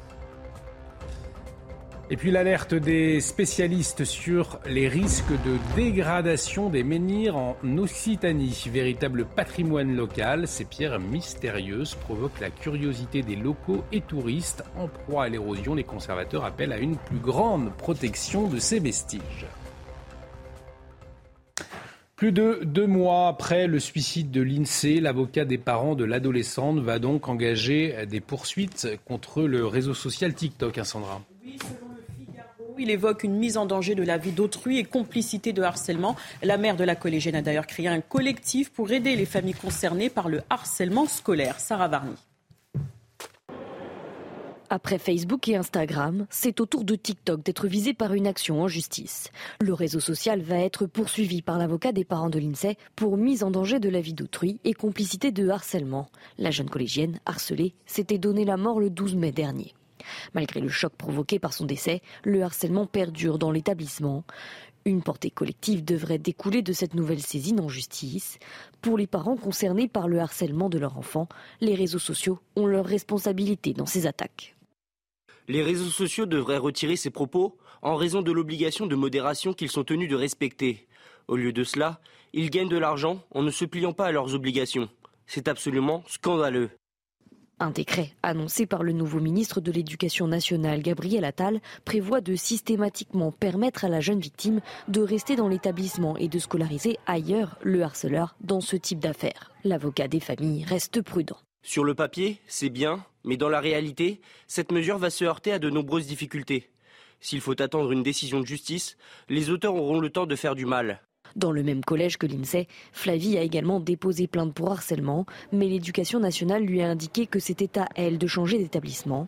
L'académie lui fera des propositions de nouveaux lycées le 24 août, à quelques jours de la rentrée. Gabriel Attal assure suivre de près l'affaire. De son côté, la mère de l'INSEE compte créer un collectif pour les familles concernées par le cyberharcèlement. On s'intéresse à la question de l'insécurité euh, dans la capitale euh, à présent, avec euh, tout d'abord ce fléau hein, qui cible les très jeunes, c'est la consommation de protoxyde d'azote. Le protoxyde d'azote, c'est un, gaz hilarant, Sandra. Exactement. Et du coup, la préfecture de police a décidé de prolonger un décret interdisant aux mineurs sa consommation et sa détention dans les rues de Paris. Dounia Tangour. Le protoxyde d'azote, ou plutôt gaz hilarant, bientôt banni de Paris grâce à la prolongation d'un arrêté d'interdiction aux mineurs dans certains quartiers de la capitale, et ce jusqu'au 31 octobre prochain. Très prisé chez les jeunes, ce produit à l'usage détourné fait de véritables ravages. Pour la maire du 8e arrondissement de Paris, cette prolongation est une bonne décision, même si les moyens continuent de manquer. C'est bien à court terme, mais ça ne peut pas être pérenne. Pour que son application soit efficace, il faut mobiliser des effectifs de police. Euphorie, fou rire, les effets recherchés sont multiples, pourtant les risques encourus sont nombreux et parfois irréversibles. De nombreuses villes en France tentent de venir à bout de cette mode au danger avéré en ciblant également les vendeurs. La loi prévoit 15 000 euros d'amende pour l'incitation à un usage détourné pour un mineur. Avec cette prolongation de l'arrêté, la préfecture de police de Paris entend ainsi se donner plus de temps afin de venir à bout de ce fléau qui touche une grande partie de la jeunesse. Et toujours dans la capitale, donc, la droite dénonce l'inaction de la mairie de Paris face à l'insécurité euh, sur le champ de Mars, le champ de Mars au lieu de la capitale euh, touristique. Un débat a même été relancé après la garde à vue de deux hommes dans une enquête sur un possible viol sur le champ de Mars, un viol en réunion. Nous sommes allés à la rencontre des touristes parisiens en cette période estivale. Nous leur avons demandé s'ils se sentaient en sécurité dans la capitale. Maxime Lavandier. C'est l'un des lieux les plus prisés par les touristes. Et malgré la récente affaire de viol collectif présumé, ces touristes venus d'Asie ne se sentent pas en insécurité sur le champ de Mars. Oui, globalement, je me sens en sécurité depuis que je suis ici. Je ne suis jamais venu ici la nuit, mais ça me paraît sécurisé durant la journée. Un sentiment que ne partagent pas les locaux, surtout la nuit tombée. Le soir, non. En journée, ça va. Euh, le soir, euh, moi, je fais le tour. Enfin, je, le contourne. Euh, il y a...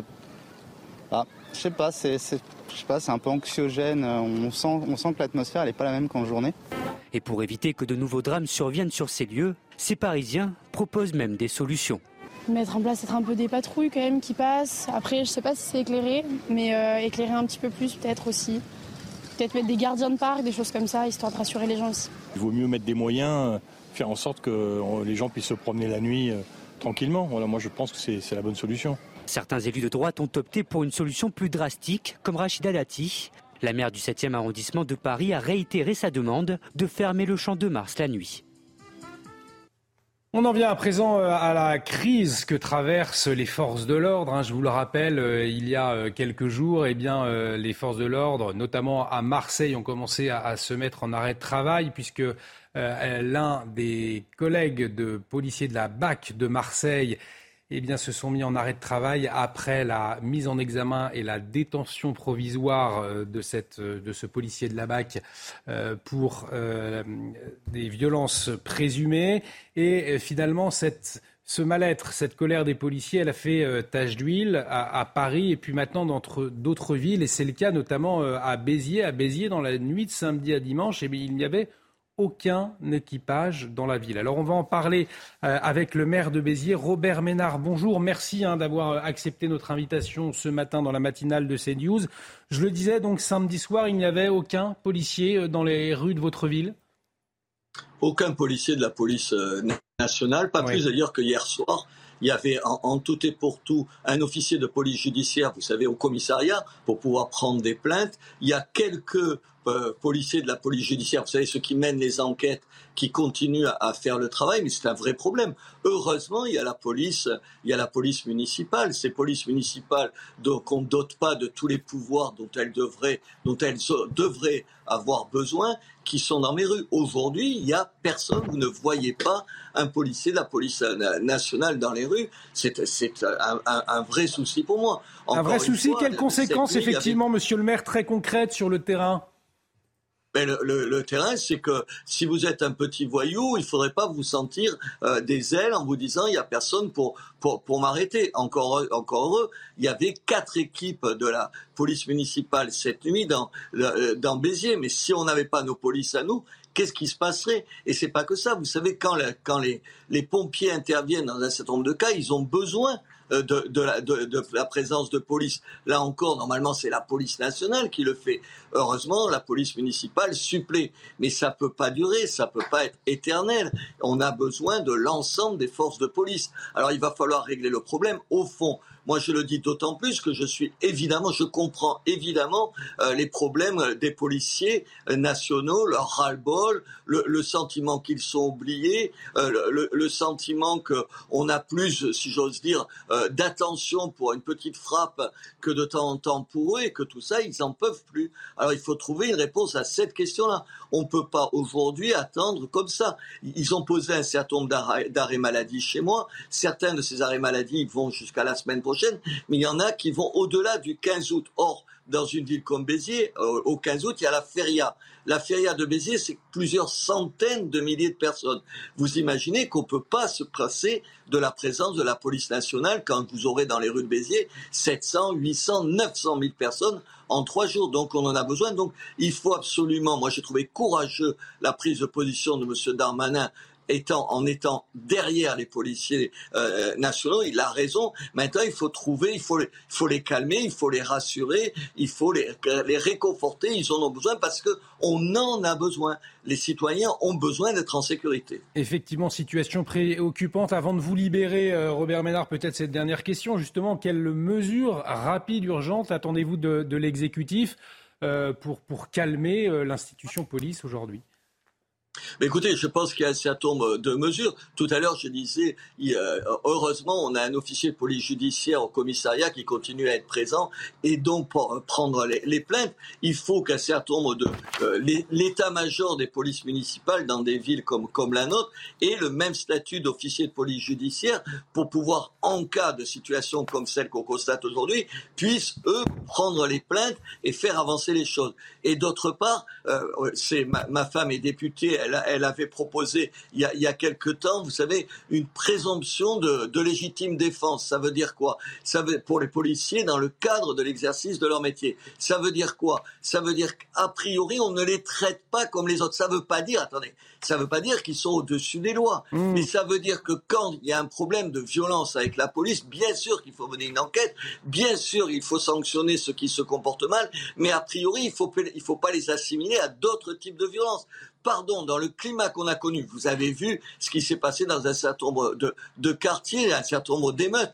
Vous comprenez bien que les policiers, même si, attendez, il est hors de question de leur signer un chèque en blanc en disant vous pouvez faire ce que vous voulez. C'est pas ça que je veux dire. Mais il faut a priori avoir un regard différent que sur des petits voyous. Attendez, un policier qui est obligé, qui fait un geste même regrettable et tout, il le fait pas gratuitement, il le fait parce qu'il est confronté à un certain nombre de gens insupportables. Donc, il faut pas qu'ils soient en toute impunité, mais il faut les traiter différemment. Si on ne règle pas ça, pardon, ça va continuer. Même s'ils reprennent leur travail dans les jours qui viennent, ça recommencera, ça recommencera, ça recommencera, ça recommencera. Et au total, c'est la sécurité de nos concitoyens qui est en jeu. Un grand merci, Robert Ménard, d'avoir accepté notre invitation ce matin sur CNews. Je vous le rappelle, euh, situation préoccupante euh, à Béziers.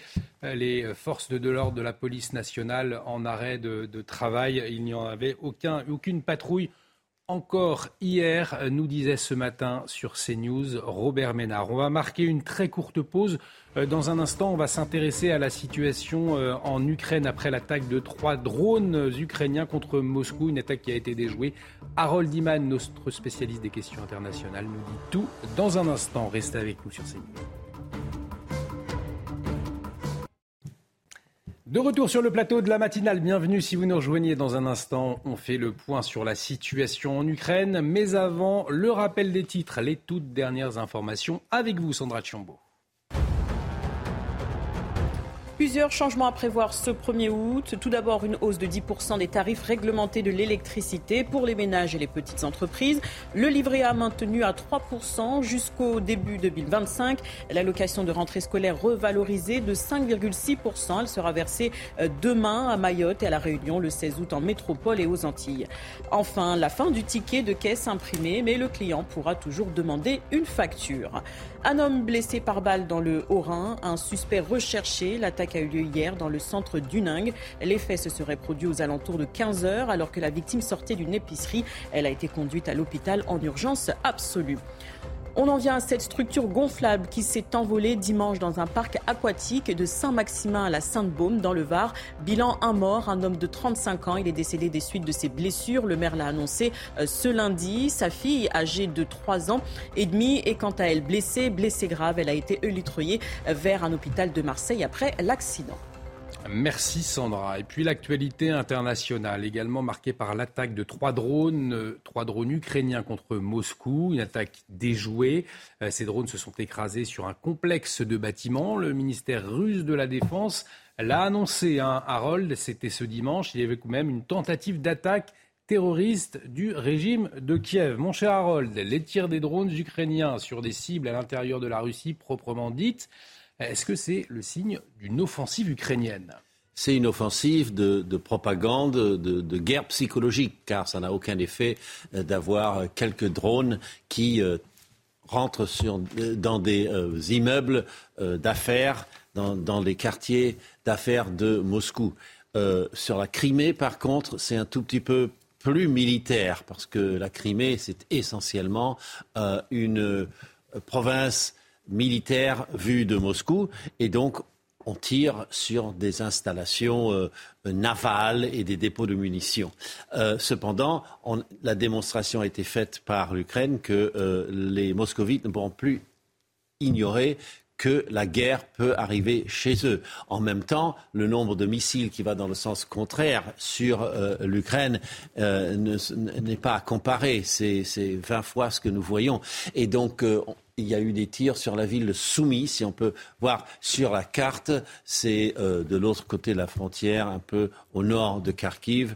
Il y a des missiles qui tombent et puis les missiles ne cessent de tomber autour de Kharkiv, sur Odessa. Ça dépend des jours. À Odessa, c'est une douzaine de personnes au moins qui sont mortes et euh, les euh, dépôts de grains qui ont été visés et des centaines de milliers de tonnes de grains ont été détruits. Alors Harold, la guerre s'enlise, hein, on le voit bien, alors que les combats font rage. Est-ce qu'il y a une voie diplomatique possible avec, notamment, on pourrait penser à une médiation africaine?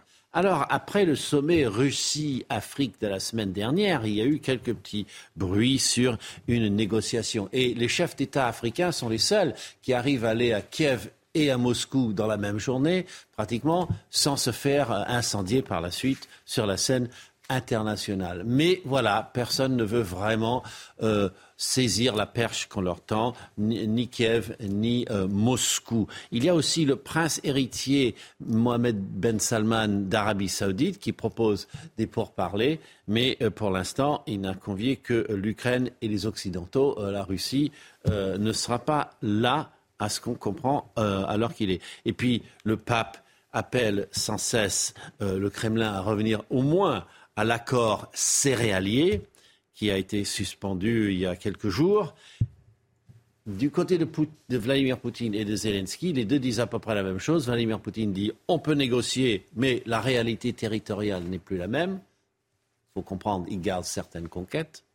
Et Zelensky répond je veux bien négocier, mais c'est pour reprendre la totalité de l'Ukraine, y compris la Crimée. Merci beaucoup, Harold. Vous suivez l'évolution de la situation concernant la guerre en, Ukraine de très près, tout comme la, situation au Niger, d'ailleurs, qui marque l'actualité internationale. Notre invité politique ce matin, justement, Michel Perron, député Renaissance Seine-et-Marne, mais également présidente du groupe d'amitié euh, France-Niger. Elle sera notre invitée à 8h15. Alors, euh, cette actualité beaucoup moins importante, mais finalement euh, assez ennuyante, puisqu'il faudra sortir les parapluies. Euh, ce mardi, une perturbation traverse l'hexagone d'ouest en est. Ces derniers jours étaient d'ailleurs assez contrastés entre le nord et le sud de la France. Malgré la pluie et le mauvais temps à Paris, les vacanciers euh, apprécient peut-être les températures. Néanmoins, ma chère Alexandre, on a le sentiment tout de même d'être en automne. Rassurez-nous, est-ce que ça va durer ou pas?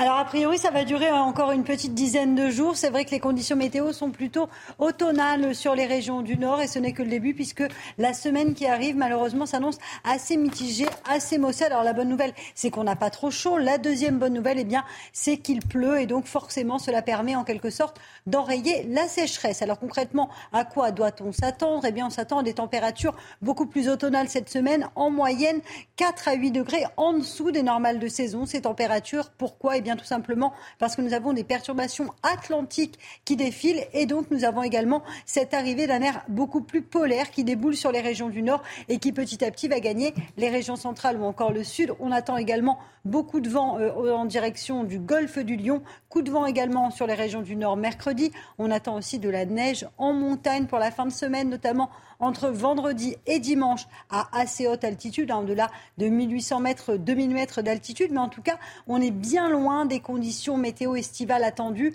Depuis quelques années, on vous parle de canicule, on vous parle de chaleur. L'année dernière, on s'en souvient, en Gironde, on avait eu des feux de forêt monstrueux. Et bien là, les conditions météo sont beaucoup plus automnales, avec un temps mitigé. Même en Gironde, on attend 23-24 degrés en fin de semaine, température presque digne d'un mois de septembre, voire même d'un mois d'octobre sur les régions du Nord, mais aussi dans le Sud. 23 degrés à Marseille euh, samedi après-midi. On est en moyenne 7 à 8 degrés en dessous des normales de saison. En tout cas, on respire mieux. Ma chère Alexandra, oui, mais ce, temps maussade, cette pluie n'arrange pas notre ami Paul Sugy qui nous a rejoint, excellent cycliste qui fait du vélo et sous la pluie, eh bien, c'est pas très agréable. Mais nous sommes pas là pour parler de, de cyclisme avec vous, mon cher Paul. Dans un instant, votre édito politique.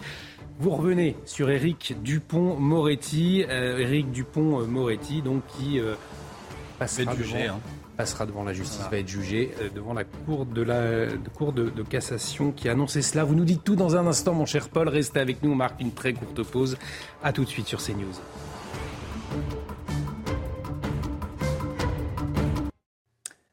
De retour sur le plateau de la matinale de CNews, où on retrouve Paul Sugy pour l'édito politique. Mon cher Paul, euh, bonjour. Alors, je vais parler d'Éric Dupont-Moretti hein, qui va se rendre à un procès. Alors, vous me direz, il en a vu d'autres, Éric Dupont-Moretti, sauf que cette fois, eh bien, ce sera le sien.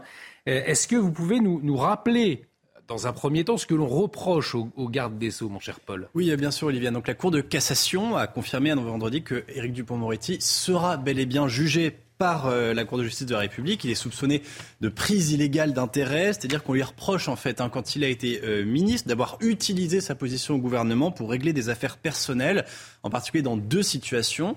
Euh, la première est assez anecdotique, pardon, et c'est pas la plus connue. Hein. Il a engagé des poursuites administratives contre un juge, le juge Édouard Levrault, auquel il avait eu affaire quand il était avocat pénaliste. il avait notamment à l'époque critiqué ses méthodes de cow-boy lorsque ce juge avait mis en examen un de ses clients. La deuxième affaire surtout, et celle qui intéresse le plus les médias, c'est l'affaire Bismuth, hein, qui est liée à Nicolas Sarkozy. Euh, c'est un dossier qui est assez connu, celui des fadettes, c'est-à-dire que euh, dans le cadre de l'affaire Bismuth, Nicolas Sarkozy et son avocat et son ami Thierry Herzog étaient sur écoute. Euh, et ils ont été avertis du fait qu'ils étaient sur écoute par quelqu'un.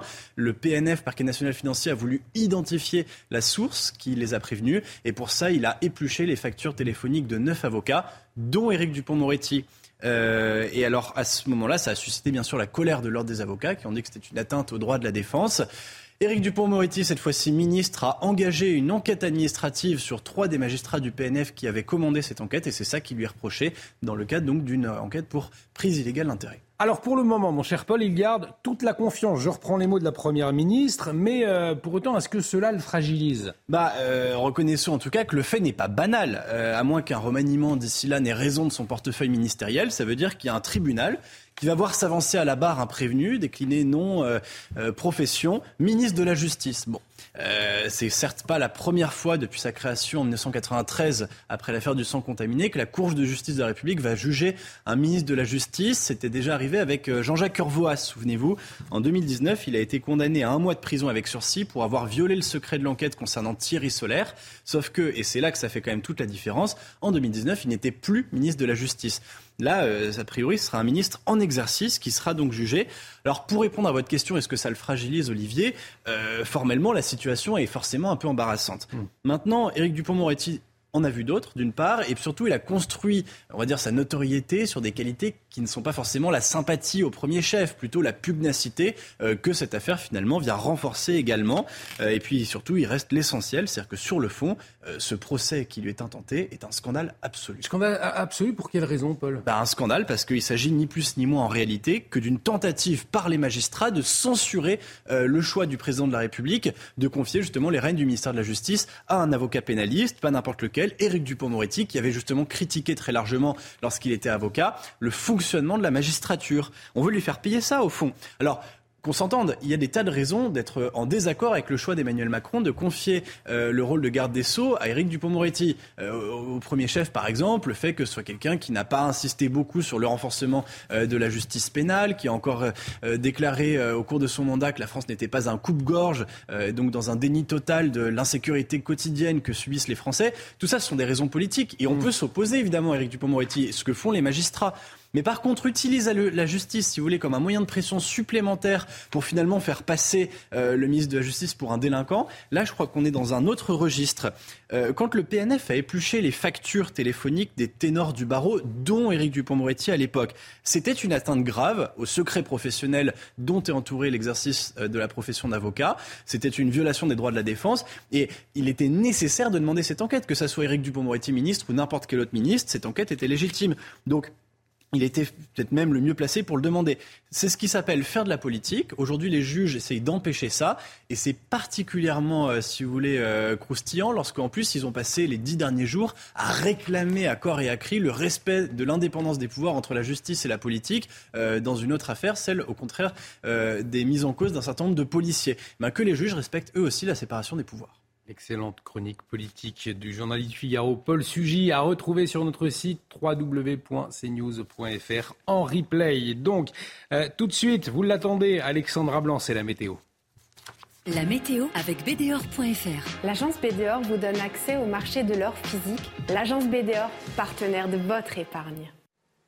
Ravi de vous retrouver avec des conditions météo automnales sur les régions du Nord avec l'arrivée aujourd'hui d'une nouvelle perturbation que l'on retrouvera cet après-midi principalement entre la Bretagne, la Vendée, le bassin parisien ou encore le Nord. Cette perturbation apportera d'une part des nuages mais également de la pluie, ça c'est plutôt une bonne nouvelle, mais aussi de bonnes rafales de vent. Attention, le vent d'ouest soufflera bien fort. On retrouvera également à l'avant de cette perturbation quelques petits nuages entre le nord des Charentes et le nord-est. Et puis regardez, plus vous irez vers le sud, plus vous aurez du grand beau temps avec néanmoins Attention au risque d'incendie qui va se maintenir aujourd'hui puisque le vent souffle assez fort et donc conséquence, risque d'incendie accru. Plusieurs départements ont été placés sous surveillance. Les températures, c'est le grand écart entre nos amis bretons et nos amis du Languedoc-Roussillon. Regardez 35 degrés entre Montpellier et Perpignan, température étouffante donc euh, dans le sud, tandis que les températures restent un petit peu fraîches sur le nord, 19 degrés en moyenne pour la pointe bretonne. Vous aurez 23 degrés à Paris ou encore 21 degrés euh, sur la région lilloise. La suite du programme,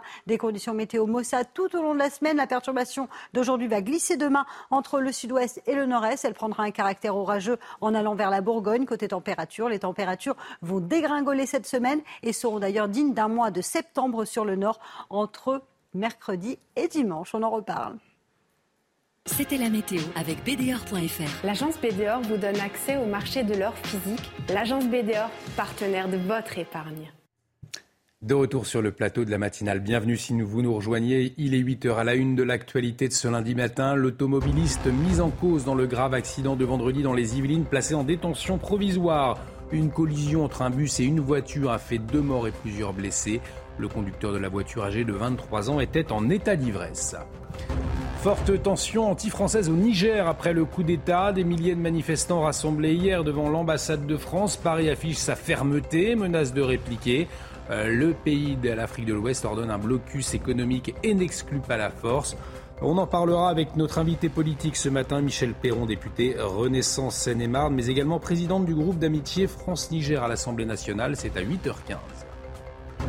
La question du port du voile dans le sport à nouveau au cœur des débats alors qu'une joueuse marocaine porte le hijab pendant la Coupe du Monde, une première pour cette compétition, euh, mais euh, possible depuis dix ans après une décision de la FIFA. Et puis les dizaines de milliers de pèlerins et le pape attendu pour les journées mondiales de la jeunesse à Lisbonne au Portugal. Elles s'ouvrent demain et s'annoncent déjà comme un véritable succès. Alors pourquoi ces GMJ fédèrent autant de jeunes dans le monde? Reportage à suivre. Et on démarre donc avec les suites de cet accident entre un bus et une voiture dans les Yvelines. C'était vendredi. Eh bien, l'automobiliste Sandra a été placé en détention. Hein. Âgé de 23 ans, il était en état d'ivresse au moment des faits, vous le disiez. D'après ses premières déclarations, il avait repris le volant tôt le vendredi matin, alors qu'il n'avait pas dormi et qu'il revenait de plusieurs soirées. Les détails de Sarah Fenzari.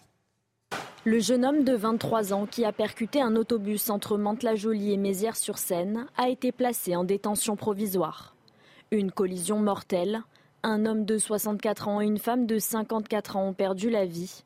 Cinq autres ont été grièvement blessés et 33 passagers ont été déclarés en urgence relative. D'après les premières déclarations du conducteur, il avait repris le volant tôt vendredi matin, alors qu'il n'avait pas dormi et qu'il rentrait de plusieurs soirées au cours desquelles il avait consommé de l'alcool, un taux d'alcoolémie mesuré à 2,04 grammes par litre de sang. Le parquet a ouvert dans la matinée une information judiciaire pour homicide involontaire et blessures involontaires. Le jeune automobiliste a été présenté à un juge d'instruction.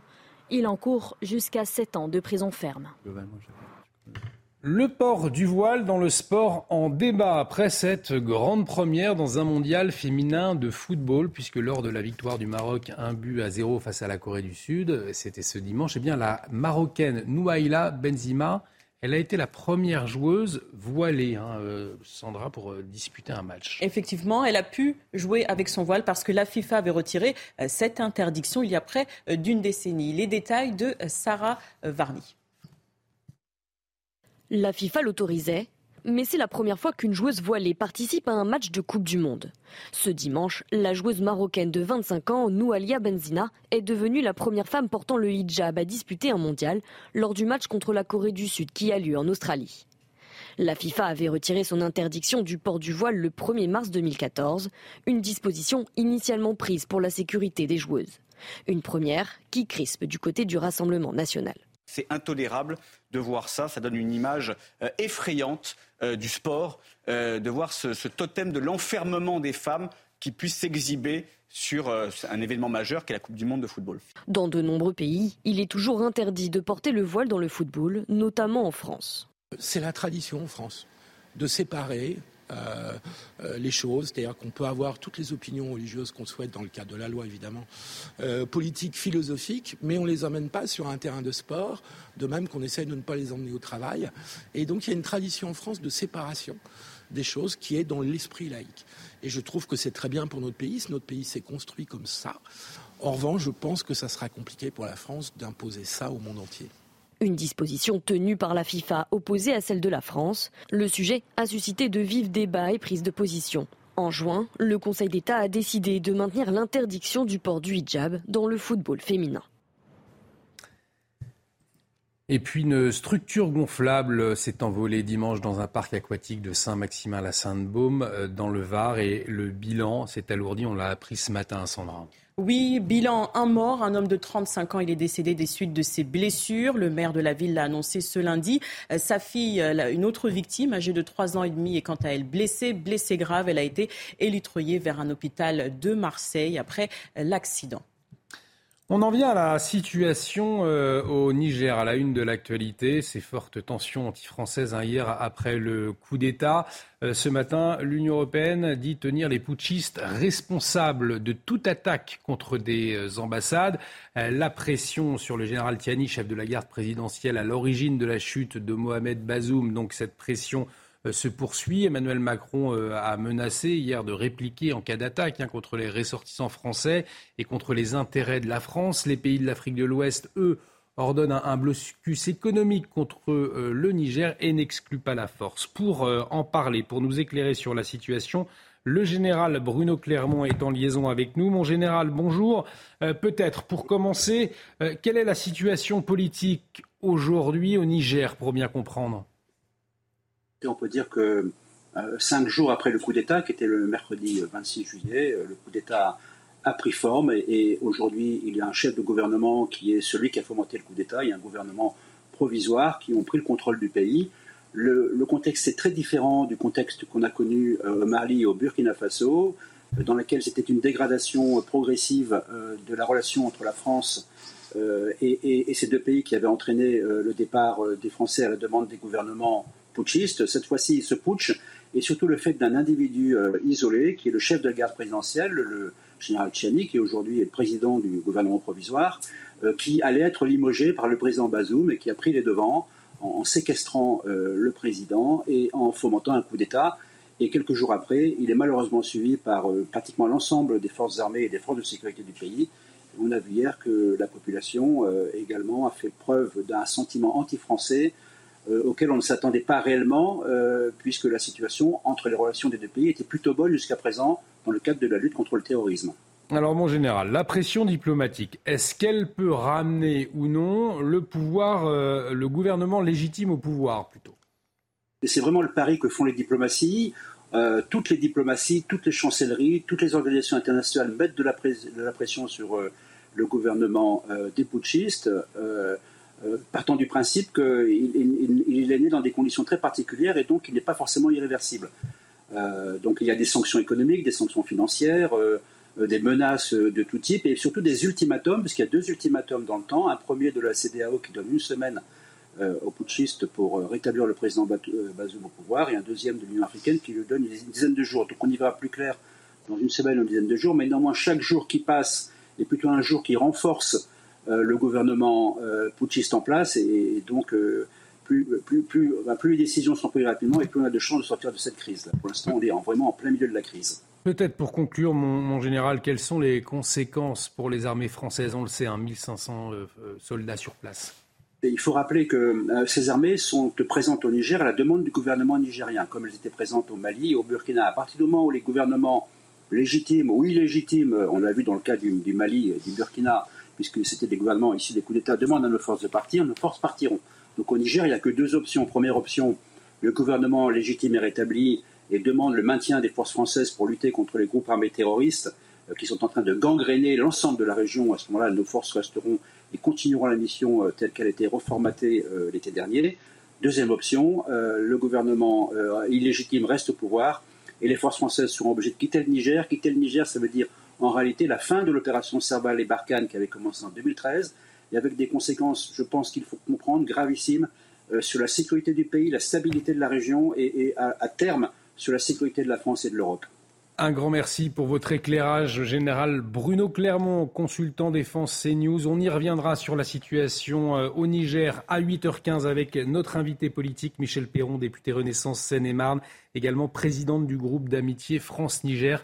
Elle sera invitée sur notre plateau. Ce sera à 8h15. Restez avec nous. Donc, dans un instant, euh, l'actualité également marquée par la météo il faudra sortir effectivement les parapluies. Mhm. Dès demain, une perturbation traversera l'hexagone, hein, Sandra d'ouest en est. Oui, et ces derniers jours, on l'a vu, hein, étaient euh, d'ailleurs assez contrastés entre le nord et le sud de la France, malgré la pluie et le mauvais temps. Les euh, vacanciers apprécient ces températures. On va prendre la direction de Paris pour retrouver Sarah Varny et Antoine Durand. Vous êtes à la terrasse d'un café, on le disait, on l'a répété durant cette matinale. Le temps est donc maussade et automnal en ce début d'été. Oui, effectivement, ici, les températures sur le nord de l'Hexagone sont en dessous des normales de saison et je peux vous dire qu'il valait mieux prévoir la petite laine ce matin pour tenir en terrasse. Ici, il fait actuellement 17 euh, degrés euh, sur Paris et les restaurateurs nous le disaient, la boisson euh, de cette année, c'est plutôt les boissons chaudes. Les Français privilégient donc les boissons chaudes plutôt que les boissons fraîches. Le chocolat chaud est d'ailleurs la boisson de l'été 2023. il, vaut, il vaut mieux donc prévoir le parapluie, comme vous le disiez, puisqu'une une tempête, enfin une tempête, non, la pluie, une dégradation va venir donc sur le nord de la France, qui va donc impacter euh, la région parisienne notamment. Il faut donc mieux prévoir les parapluies, les, imperméables ou encore les cirés. Et les terrasses sont euh, délaissées euh, par les Français qui préfèrent rester donc au sec, à l'intérieur et au chaud. Un grand merci Sarah Varny. Prenez un, bon café donc pour vous, réchauffer puisque la météo n'est pas bonne encore euh, aujourd'hui. Merci euh, Sarah Barny avec Antoine Durand. Restez avec nous, on marque une très courte pause dans un instant. L'invité politique de la matinale, Michel Perron, député Renaissance Seine-et-Marne, présidente du groupe d'amitié France-Niger. On reviendra bien évidemment largement sur la situation euh, au Niger et le sort des ressortissants français. À tout de suite sur CNews. De retour sur le plateau de la matinale. Bienvenue si vous nous rejoignez pour l'interview politique. Ce matin, nous accueillons Michel Perron. Bonjour. Bonjour. Vous êtes député Renaissance Seine-et-Marne. Vous êtes également présidente du groupe d'amitié France-Niger à l'Assemblée nationale. On va donc largement parler de la situation au Niger. Peut-être pour commencer, euh, est-ce que vous avez des nouvelles des 500 à 600 ressortissants hein, qui sont euh, sur place au lendemain, bien évidemment, euh, des tensions devant l'ambassade de France? Oui, oui, j'ai des nouvelles et je parlerai aussi des binationaux, hein, parce hmm. qu'il y a des binationaux franco-nigérien. Euh, j'ai des nouvelles. Alors, euh, écoutez, euh, jusqu'alors, c'était le week-end, donc ils étaient chez eux sûrement chez eux parce que la dernière manifestation qu'il a qui a eu lieu à, l'appel du, du, chef de la junte Tchiani a fait en sorte qu'il avait quand même, elle s'est terminée avec une certaine violence. Et donc là, pour la semaine, eh ben, il y en a d'autres qui vont d'autres ressortissants français euh, expatriés, comme nous les appelons, euh, bah, partir au travail euh, dans les entreprises qui, qui sont sur Niamey ou dans les... Ils ne sont pas en danger véritablement aujourd'hui, c'est ce que vous nous dites? Non, non. je me suis rendue pour la dernière fois fin avril avec mon collègue qui est président de la commission de la défense à l'Assemblée nationale française, Thomas Gassilou, au Niger, à Niamey, euh, nous avons fait une première partie euh, qui était euh, plutôt dirigée sur la sécurité. Et nous avons fait un déplacement à la frontière malienne avec écoutez, les militaires mhm. nigériens et nous avons pu constater, et également nos collègues nigériens, députés honorables, comme nous les appelons, qui étaient avec nous lors de ce déplacement pour constater le travail main dans la main euh, de nos militaires. Et euh, donc à Niamey, euh, je n'ai pas observé de sentiments anti-français, comme j'ai pu l'observer depuis 2017, depuis que je me déplace fréquemment pourtant au Niger. Ce, sentiment anti-français très fort. Hier, on a entendu des slogans anti-français, des slogans pro-russes. effectivement, est-ce que la situation n'est n'est-elle pas en train de changer au fond ces dernières heures? Alors il y a la nouvelle génération nigérienne qui sont euh, forcément sur les réseaux sociaux, comme notre génération de nos jeunes Français. Et évidemment, il y a une certaine émulation qui, qui, qui, est, qui est faite par les réseaux sociaux. derrière les réseaux sociaux qui, qui amènent ce sentiment anti-français, Sûrement, euh, il y a euh, la main euh, des Russes. de la Russie. et puis, voilà. Enfin, je, je, pense que de toute façon, à Niamey, tout se passe. C'est-à-dire que c'est la capitale, c'est le pouvoir politique qui est là, c'est là où tout doit se passer, où euh, évidemment les oppositions euh, s'expriment. Et euh, je vous rappelle, à l'appel du, du, général Tchiani, mhm. qu'il y a eu une première manifestation qui s'est passée anti donc anti-française, qui s'est passée plus ou moins bien il y a quelques jours, mais celle-ci, évidemment euh, ce sont des, euh, j'ai observé, hein, j'ai observé les images. Ce sont des jeunes Nigériens et Nigériennes, alors plutôt des, hommes, euh, qui bah, qui répètent inlassablement les slogans que nous avons pu voir au Mali, au Burkina Faso. Justement, on a bien évidemment en tête la situation au Mali. On se souvient, ça avait commencé de la même manière. Est-ce que cela pourrait se reproduire au niveau du Niger, c'est-à-dire que les Français, les militaires français quittent le pays. Euh, est-ce que c'est un scénario aujourd'hui sur la table envisageable? Non, ce n'est pas envisageable. Ça procurerait une, instabilité euh, fois, fois 10, fois 100, comme nous la connaissons actuellement sur le Sahel. Euh, nous avons un groupe de pays, le G5 Sahel, qui mhm. évidemment est amoindri, puisque nous avons le Mali, le Burkina Faso en moins.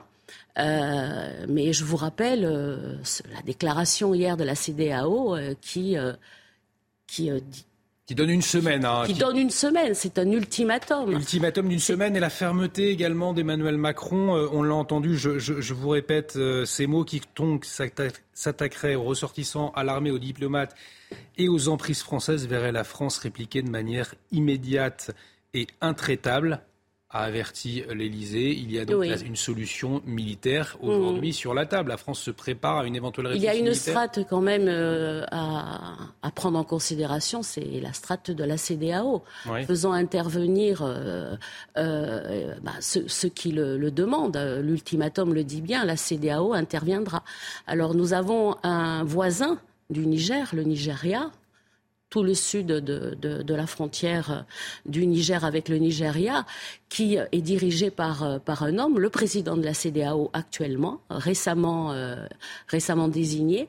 Et euh, je pense que le Nigeria a déjà fait œuvre dans d'autres pays pour évidemment avec la capacité qu'ils ont militaire mm-hmm. d'intervenir. Euh, la France, euh, ça serait vraiment dernier ressort. Et je comprends le président de la République, parce qu'un président de la République est là pour, euh, disons, protéger les ressortissants français quelques postes qu'ils occupent, que ce soit des diplomates, que ce soit euh, des, employés euh, de différentes sociétés françaises sur place, franco-nigériennes, les sociétés aussi.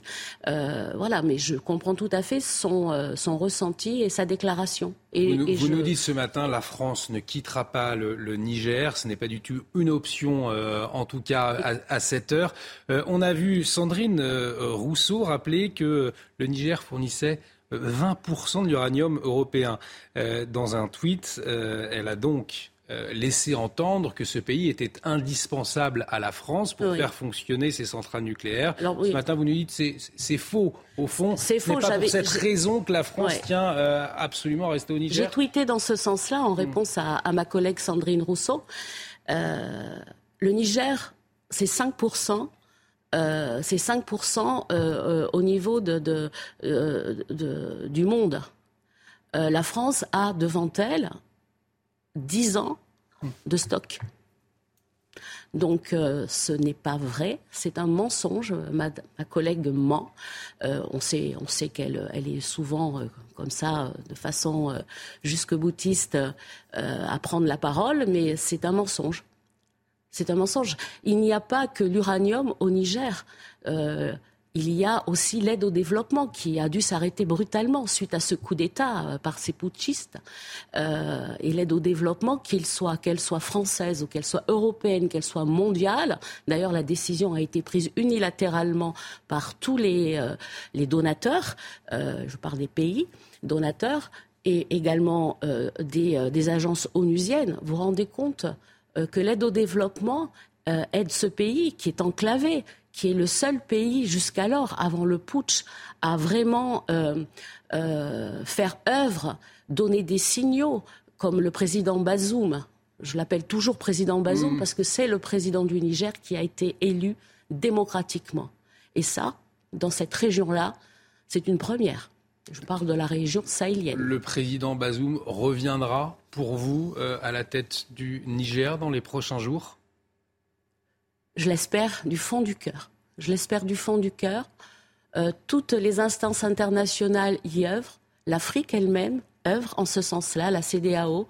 On a eu également euh, les premiers qui ont, euh, qui ont, qui ont vraiment parlé en ce sens. C'était quelques heures après ce putsch. C'est l'Union africaine qui, hmm. qui, a dit qu'il fallait absolument que le Niger retrouve ce chemin démocratique. Euh, il faut penser au peuple nigérien. C'est pas un homme qui n'a pas eu ce qu'il voulait parce qu'il était sur le départ. Un homme, un seul homme, hmm. le général Chiani. Je vous rappelle, c'est un seul homme qui a fait, euh, bah, qui a fait en sorte que le Niger euh, soit au pinacle de l'actualité, mais pas dans le bon sens. On suit en tout cas de très près le Niger, le Niger mérite mieux que ça, les Nigériens, les Nigériennes méritent mieux que cela. Un message entendu. On suit en tout cas de très près l'actualité sur notre enseigne. Il reste quelques minutes, peut-être euh, une réaction aux autres actualités. Toujours dans l'actualité internationale, la question du, port du voile qui revient dans le débat. Pourquoi? Puisque pendant la Coupe du Monde de, football féminine qui se joue actuellement en Australie et en Nouvelle-Zélande, une joueuse marocaine a joué voilée. C'est la première fois que ça arrive dans une telle compétition, même si on sait que euh, la FIFA l'autorise euh, depuis dix ans. Néanmoins, sur le message envoyé, est-ce que vous y voyez, vous, une régression? Euh, Quel est votre regard de femme, de, député également, sur cette actualité? Alors le voile dans le milieu du sport, dans le milieu des compétitions internationales, je n'y vois pas d'inconvénient. Pas du tout. Parce que sinon, ça serait mettre au banc de la société, du sport, euh, toutes ces jeunes femmes qui, euh, alors que ce soit dans le milieu du football ou que ce soit dans d'autres milieux sportifs, euh, voilà, moi je suis je ne suis pas contre le port du voile. Il n'y a pas un message envoyé, par exemple, quand on pense à ces femmes iraniennes qui, elles, luttent justement euh, pour ne pas porter ce voile euh, Il n'y aurait pas un message ou en tout cas une neutralité de la part du monde du sport euh, dans ce contexte compliqué international? Je ne pense pas. L'Iran, c'est une autre histoire. Et je suis tout à fait à côté de ces jeunes femmes iraniennes et moins jeunes aussi, qui elles sont sous le joug d'un pouvoir qui est vraiment pire que misogyne. Enfin, mm. La femme est vraiment au banc de la société en Iran. Euh, et, c'est normal, et c'est normal de, de, combattre aux côtés d'elles. Je le fais par euh, différents canaux pour, euh, pour qu'elles qu'elles émergent, que le droit des femmes, ne serait-ce que le droit international de la femme, c'est un être humain à part entière. voilà, c'est. Là, on parle d'une compétition internationale de football. en France, on ne peut pas, une femme ne peut pas jouer voilée sur un terrain de, football. C'est une bonne chose. Il faut garder cette laïcité dans le monde du sport, sur notre territoire. Effectivement, effectivement. Ce qui se passe euh, dans les autres pays, voilà, c'est une rencontre internationale. Euh, bah, chaque pays euh, est, maître de, ses décisions. mais en France, restons laïcs, s'il vous plaît. La question de l'insécurité également à la une de l'actualité, notamment à Paris, dans la capitale, sur le champ de Mars, débat entre la droite et la gauche. La droite qui accuse l'inaction, notamment de la, mairie de Paris, la mairie de Paris qui n'est pas la seule responsable hein, de, la question de la sécurité sur le champ de Mars, on peut le, rappeler. Il y a la préfecture de police de Paris euh, également. Euh, pour vous, cette insécurité, dans la capitale plus généralement. On en parle depuis euh, des mois, voire des années. Pourquoi on n'arrive pas à faire face à cette insécurité. Aujourd'hui, rappelons que nous sommes à un an des JO, c'est un vrai défi, une vraie question. Alors, je vous dirais que dans toutes les capitales euh, des pays euh, occidentaux, il, y a, il y a des faits divers. Alors évidemment, cette jeune femme qui s'est fait violenter sur le champ de Mars à une certaine heure de la nuit, que ce soit la nuit ou le jour, mm. c'est inacceptable. Mais tout est fait au niveau de la préfecture de police pour euh, enrayer euh, ce phénomène qui est euh, on va international, mmh. parce que dans toutes les capitales, que ce soit sur le, continent américain, que ce soit en Europe même, il y a ces faits divers qui, bah, qui font ressortir une insécurité certaine. Mais encore une fois, on sera prêt pour les Jeux olympiques, mais c'est sûr qu'il faut ne pas lâcher prise il ne faut pas que ça devienne euh, euh, une, zone, une zone de non-droit. Une zone de non-droit et la question des mineurs isolés qui se pose. On sait qu'il y en a beaucoup hein, dans, ces coins-là de la capitale, notamment euh, autour du Champ de Mars. Comment on fait? Alors les mineurs isolés, c'est une problématique qui me touche puisque j'œuvre dans le champ de la protection de l'enfance aussi et les MNA, les mineurs non accompagnés, les mineurs isolés, sont vraiment une, grosse problématique. Mais nous, nous, faisons tout pour, euh, nous, pour que nous les logions euh, et ça sera, ça sera fait. C'est pas parce qu'il y a les Jeux Olympiques que, qu'on va euh, décupler, décupler nos, nos actions envers la mise à l'abri des mineurs non isolés. Nous le faisons jour après jour et, et nous, nous avancerons de ce pas pour qu'il y ait moins de mineurs isolés. On aura l'occasion, on aura l'occasion d'y revenir. En tout cas, un grand merci, Michel Perron d'avoir accepté notre invitation ce matin. Merci beaucoup, merci à vous le rappelle, députée Renaissance Seine-et-Marne et euh, présidente du groupe d'amitié France-Niger. Euh, nous suivons sur CNews, bien évidemment, euh, la situation au Niger de très près. Restez avec nous, l'actualité continue sur CNews. Également dans l'actualité, cette information, plus de deux mois après le suicide de l'INSEE, l'avocat des parents de l'adolescente va engager des poursuites à l'encontre de, TikTok, le réseau euh, social. Selon le Figaro, il évoque une mise en danger de la vie d'autrui et complicité de harcèlement. La mère de la collégienne a d'ailleurs créé un collectif pour aider les familles euh, concernées par le harcèlement scolaire. Les détails de Sarah Varny. Après Facebook et Instagram, c'est au tour de TikTok d'être visé par une action en justice. Le réseau social va être poursuivi par l'avocat des parents de l'INSEE pour mise en danger de la vie d'autrui et complicité de harcèlement. La jeune collégienne, harcelée, s'était donné la mort le 12 mai dernier. Malgré le choc provoqué par son décès, le harcèlement perdure dans l'établissement. Une portée collective devrait découler de cette nouvelle saisine en justice. Pour les parents concernés par le harcèlement de leur enfant, les réseaux sociaux ont leur responsabilité dans ces attaques les réseaux sociaux devraient retirer ces propos en raison de l'obligation de modération qu'ils sont tenus de respecter. Au lieu de cela, ils gagnent de l'argent en ne se pliant pas à leurs obligations. C'est absolument scandaleux. Un décret annoncé par le nouveau ministre de l'Éducation nationale, Gabriel Attal, prévoit de systématiquement permettre à la jeune victime de rester dans l'établissement et de scolariser ailleurs le harceleur dans ce type d'affaires. L'avocat des familles reste prudent. Sur le papier, c'est bien, mais dans la réalité, cette mesure va se heurter à de nombreuses difficultés. S'il faut attendre une décision de justice, les auteurs auront le temps de faire du mal. Dans le même collège que l'INSEE, Flavie a également déposé plainte pour harcèlement, mais l'éducation nationale lui a indiqué que c'était à elle de changer d'établissement. L'Académie lui fera des propositions de nouveaux lycées le 24 août, à quelques jours de la rentrée. Gabriel Attal assure suivre de près l'affaire. De son côté, la maire de l'INSEE compte créer un collectif pour les familles concernées par le cyberharcèlement. On va s'intéresser à la question de l'insécurité dans la capitale à présent, avec pour commencer ce fléau qui cible les très jeunes. La consommation de protoxyde d'azote, Sandra, c'est ce gaz hilarant. Hein. Oui, et la préfecture de police a donc euh, décidé de prolonger un décret interdisant aux mineurs sa consommation et sa détention euh, dans les rues de Paris. Précision de Dounéa Tangour.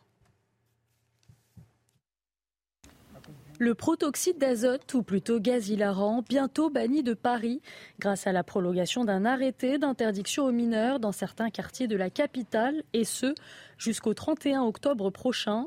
Très prisé chez les jeunes, ce produit à l'usage détourné fait de véritables ravages. Pour la maire du 8e arrondissement de Paris, cette prolongation est une bonne décision, même si les moyens continuent de manquer.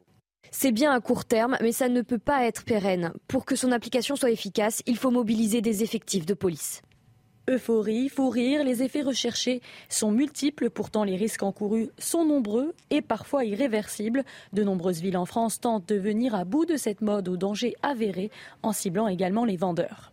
La loi prévoit 15 000 euros d'amende pour l'incitation à un usage détourné pour un mineur. Avec cette prolongation de l'arrêté, la préfecture de police de Paris entend ainsi se donner plus de temps afin de venir à bout de ce fléau qui touche une grande partie de la jeunesse. Et puis toujours à Paris, la droite, elle dénonce l'inaction euh, de la mairie de Paris face à l'insécurité au Champ de Mars, au lieu touristique hein, de la capitale. Un débat a même été relancé après la garde à vue de deux hommes soupçonnés euh, d'un viol en réunion, justement au Champ de Mars. Nous sommes allés sur les lieux à la rencontre des touristes. En cette période estivale, nous leur avons demandé s'ils se sentaient en sécurité dans la capitale. Maxime Lavandier. C'est l'un des lieux les plus prisés par les touristes. Et malgré la récente affaire de viol collectif présumé, ces touristes venus d'Asie ne se sentent pas en insécurité sur le champ de Mars. Oui, globalement, je me sens en sécurité depuis que je suis ici. Je ne suis jamais venu ici la nuit, mais ça me paraît sécurisé durant la journée. Un sentiment que ne partagent pas les locaux, surtout la nuit tombée. Le soir, non. En journée, ça va. Euh, le soir, euh, moi, je fais le tour. Enfin, je, le contourne. Euh, il y a... Ah, je sais pas, c'est, je sais pas, c'est un peu anxiogène. On sent, on sent que l'atmosphère n'est pas la même qu'en journée. Et pour éviter que de nouveaux drames surviennent sur ces lieux, ces Parisiens proposent même des solutions. Mettre en place être un peu des patrouilles quand même qui passent. Après, je sais pas si c'est éclairé, mais euh, éclairer un petit peu plus peut-être aussi. Peut-être mettre des gardiens de parc, des choses comme ça, histoire de rassurer les gens aussi. Il vaut mieux mettre des moyens faire en sorte que les gens puissent se promener la nuit euh, tranquillement. Moi je pense que c'est la bonne solution. Certains élus de droite ont opté pour une solution plus drastique, comme Rachida Dati. La maire du 7e arrondissement de Paris a réitéré sa demande de fermer le champ de Mars la nuit. On parle économie à présent, hausse de 10% des tarifs réglementés de l'électricité, le livret A maintenu à 3% ou encore l'allocation de rentrée scolaire. Plusieurs changements sont attendus euh, pour les Français au 1er août. Alors quels sont-ils exactement? On fait le point avec Dounia Tango.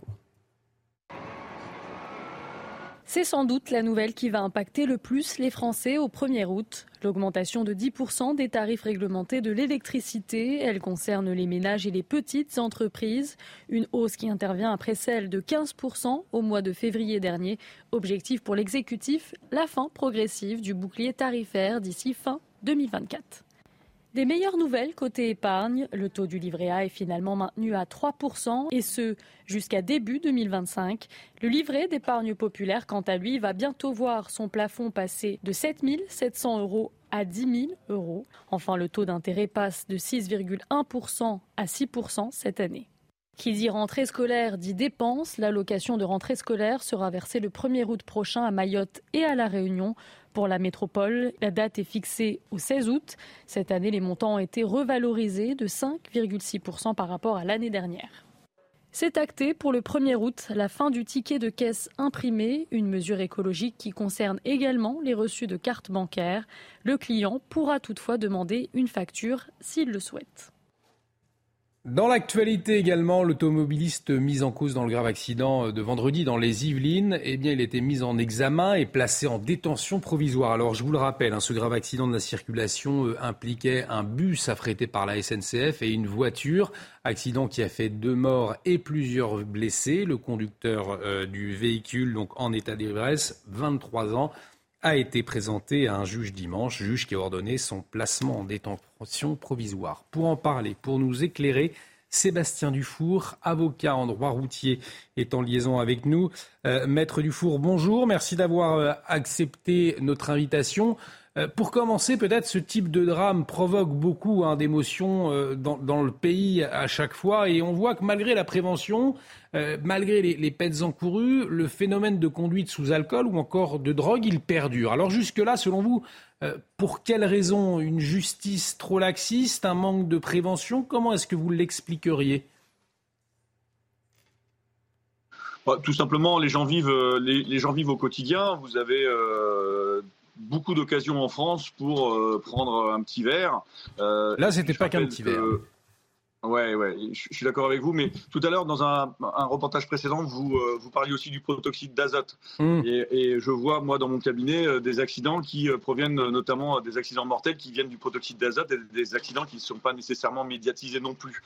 Donc vous avez, vous avez dans, cette, dans cette génération, dans cette population, là, je sais que c'est un jeune de 21 ans, vous avez beaucoup plus d'addictions et beaucoup plus de, de tentations. Et, et peut-être effectivement que la prévention routière ne suffit pas assez pas suffisamment l'accent sur la répression et les sanctions qui peuvent être euh, données par la justice pour ce type de comportement. En tout cas, le, gouvernement s'est emparé de la question euh, récemment. Le gouvernement qui veut mettre en place, euh, qui a dit mettre en place d'ailleurs un, homicide routier et non pas un homicide volontaire. Néanmoins, dans le cas qui nous intéresse, ce jeune homme ne sera pas poursuivi pour homicide routier, mais bien pour homicide volontaire, puisque l'homicide routier n'existe pas encore. C'est bien cela? Alors l'homicide de routier n'existe pas encore tant que la loi n'est pas promulguée, ça c'est un fait. Mais ce qu'il faut savoir, c'est que de toute façon, le texte ne changera pas, la répression ne changera pas. Là pour ce monsieur qui a été placé en, détention provisoire, la sanction encourue si la circonstance aggravante de l'alcoolémie est retenue, c'est 7 ans de prison et 100 000 euros d'amende. Voilà. Et, cette répression, ces sanctions encourues seront les mêmes que, que l'on appelle ça l'homicide routier ou que l'on appelle ça l'homicide involontaire. Les choses sont exactement les mêmes qu'avant. Simplement, c'est la sémantique qui va changer. Un, changement sémantique pour les familles de victimes, notamment je peux comprendre les victimes, mais le, fait de préciser que c'est involontaire, c'est une définition qui a été fixée par le code de la route, puisque, pardon, dans le code pénal, puisque dans le code pénal, vous avez les infractions qui sont dites volontaires, les agressions physiques notamment, qui sont des agressions volontaires, et, les agressions, enfin, les, atteintes à la personne qui sont des atteintes involontaires. Et effectivement, c'est l'organisation du code pénal qui fait que, malheureusement, ce qui, peut, ce qui peut choquer effectivement les victimes, on a appelé ça volontaire ou involontaire. C'est-à-dire que le, le, fait de blesser ou de tuer quelqu'un n'était pas l'acte recherché initialement. L'acte recherché initialement par ce monsieur, c'était boire de l'alcool, prendre sa voiture et rentrer chez lui. toujours est-il que, euh, au-delà de, ce champ sémantique, selon vous, il faudra aller plus loin euh, qu'un simple euh, changement finalement de formule? Alors pour moi, ce qu'il faudrait prendre en compte, c'est la complicité la complicité de conduite sous l'empire d'un état alcoolique et peut-être la complicité d'homicide involontaire. Parce que je vois trop souvent dans mes dossiers euh, des amis, euh, des restaurateurs, des, euh, des, patrons de bar qui laissent partir avec un véhicule des gens qui savent être en, état alcoolique. Et je pense que il faudrait travailler plus sur la complicité des gens qui finalement ne font rien. On a tous eu un jour un copain qui est parti une soirée que l'on savait émécher, bourré, et pourtant on ne l'a pas, empêché de prendre les clés de sa voiture. Eh bien, je pense que le législateur devrait peut-être prendre cette voie et, dire aux personnes qui laissent les gens prendre le volant alcoolisé, attention, votre responsabilité pénale peut elle aussi être encourue. Un grand merci pour votre éclairage, Sébastien Dufour. Je le rappelle, vous êtes avocat en droit routier. Nous revenions euh, sur ce drame, hein, conducteur, ce jeune de 23 ans, qui a été mis en, détention provisoire après l'accident dans les Yvelines vendredi, qui a fait deux morts après une collision entre un bus et un véhicule. On va prendre la direction de Béziers à présent où eh bien, euh, les policiers, hein, dans le sillage de, la fronde euh, de l'institution police, eh, sont en arrêt, hein, Sandra. Oui, il y a un seul effectif à patrouiller dans la commune d'Agde dans la nuit de samedi à dimanche. On écoute euh, le maire de Béziers, Robert Ménard. Il était avec nous dans la matinale de CNews aujourd'hui. Aucun policier de la police nationale, pas plus d'ailleurs que hier soir, il y avait en, tout et pour tout un officier de police judiciaire, vous savez, au commissariat, pour pouvoir prendre des plaintes. Il y a quelques euh, policiers de la police judiciaire, vous savez, ceux qui mènent les enquêtes, qui continuent à, faire le travail, mais c'est un vrai problème. Heureusement, il y a la police, il y a la police municipale. Ces polices municipales, donc on ne dote pas de tous les pouvoirs dont elles devraient, dont elles devraient avoir besoin, qui sont dans mes rues. Aujourd'hui, il n'y a personne, vous ne voyez pas un policier de la police nationale dans les rues. C'est un vrai souci pour moi. L'actualité internationale marquée ce matin par cette euh, attaque de drone ukrainienne qui a visé dans la nuit un commissariat de police. Ça s'est passé dans la région russe de Bryansk, région frontalière donc de l'Ukraine. Aucune victime n'a été recensée, c'est ce que dit le gouverneur régional. Une attaque de trois drones ukrainiens contre Moscou euh, avait été déjouée, euh, hier. Des drones qui se sont écrasés sur un complexe de bâtiments. Le ministère russe de la Défense évoque une tentative d'attaque terroriste du régime de Kiev. Euh, on va en parler avec vous, euh, Harold Iman, spécialiste des questions internationales. Mon cher euh, Harold, peut-être pour commencer, les tirs de drones ukrainiens sur des cibles à l'intérieur de la Russie, proprement dite. Est-ce que eh bien, c'est le signe d'une offensive ukrainienne, au fond? Je vais reprendre les mots de Volodymyr Zelensky, président ukrainien, qui a dit que c'est une évolution normale et naturelle de la guerre. Et jusqu'à présent, il y avait très très peu de tirs ukrainiens sur le territoire de la Fédération de Russie euh, dans ses frontières d'avant 2014. Et maintenant, il y en a de plus en plus. Alors, on a des tirs sur la Crimée, qui sont des tirs essentiellement contre des cibles militaires. La Crimée est très militarisée par la Russie. Et des tire sur des dépôts de munitions de l'autre côté de la frontière. Maintenant, on tire un peu plus au hasard ou pour un effet psychologique comme celui-ci à euh, Moscou. Euh, et on teste aussi euh, les défenses antiaériennes russes qui sont à peu près moyennes, qui ont réussi à stopper certains drones et à en dévoyer d'autres. Et en sens inverse, là, on reste sur des tirs très très nourris contre le territoire ukrainien, contre la ville de euh, Soumy. On regarde sur la carte, on verra, euh, et, contre d'autres villes dans le, Donbass, euh, à Kherson, plusieurs fois par nuit, cette nuit sur Nikopol. Enfin, il y en a tellement qu'on ne les compte pas. Donc, si vous voulez, pour chaque drone ukrainien qui va vers la Russie, il y a une série de missiles qui vont dans le sens inverse vers, sur le territoire ukrainien. en tout cas, la guerre s'enlise hein, euh, alors que les, combats font rage.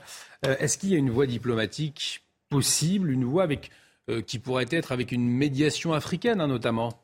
Alors à la suite du sommet Russie-Afrique de la semaine dernière, oui, il y a eu une tentative euh, chez, euh, de la part de certains euh, dirigeants africains de, se mettre en, médiation.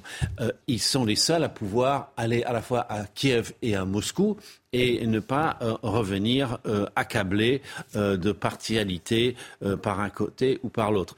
Mais voilà, ça, ne prend pas tout à fait. Ça prendra un jour, mais pas tout à fait encore. Le prince euh, héritier saoudien Mohamed Ben Salman, lui, a proposé des pourparlers. Mais euh, voilà, il n'y a que l'Ukraine et l'Occident de prévu pour l'instant. Donc s'il n'y a pas la Russie, euh, ça ne peut pas aboutir.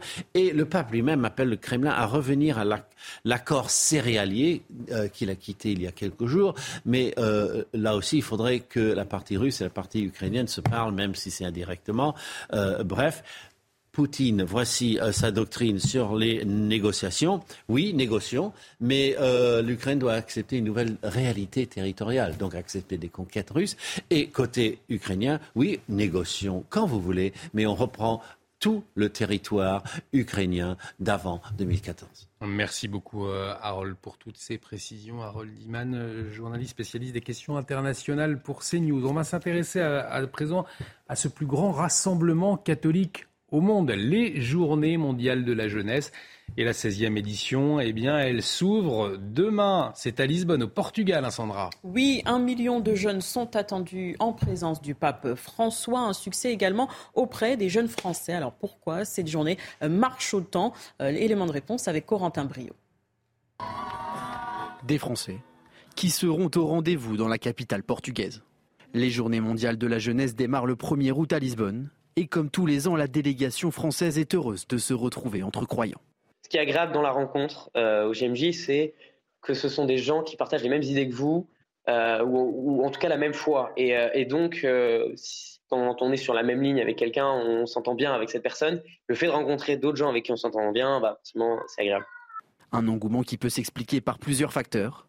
Une ville attrayante pour se retrouver, les activités proposées, mais surtout l'ambition de pouvoir rencontrer le pape. Oui, c'est un peu, euh, on va dire, la superstar euh, du festival. quoi. C'est euh, la, la, personne, avoir une photo avec le pape, c'est quelque chose. Et puis, ça représente beaucoup.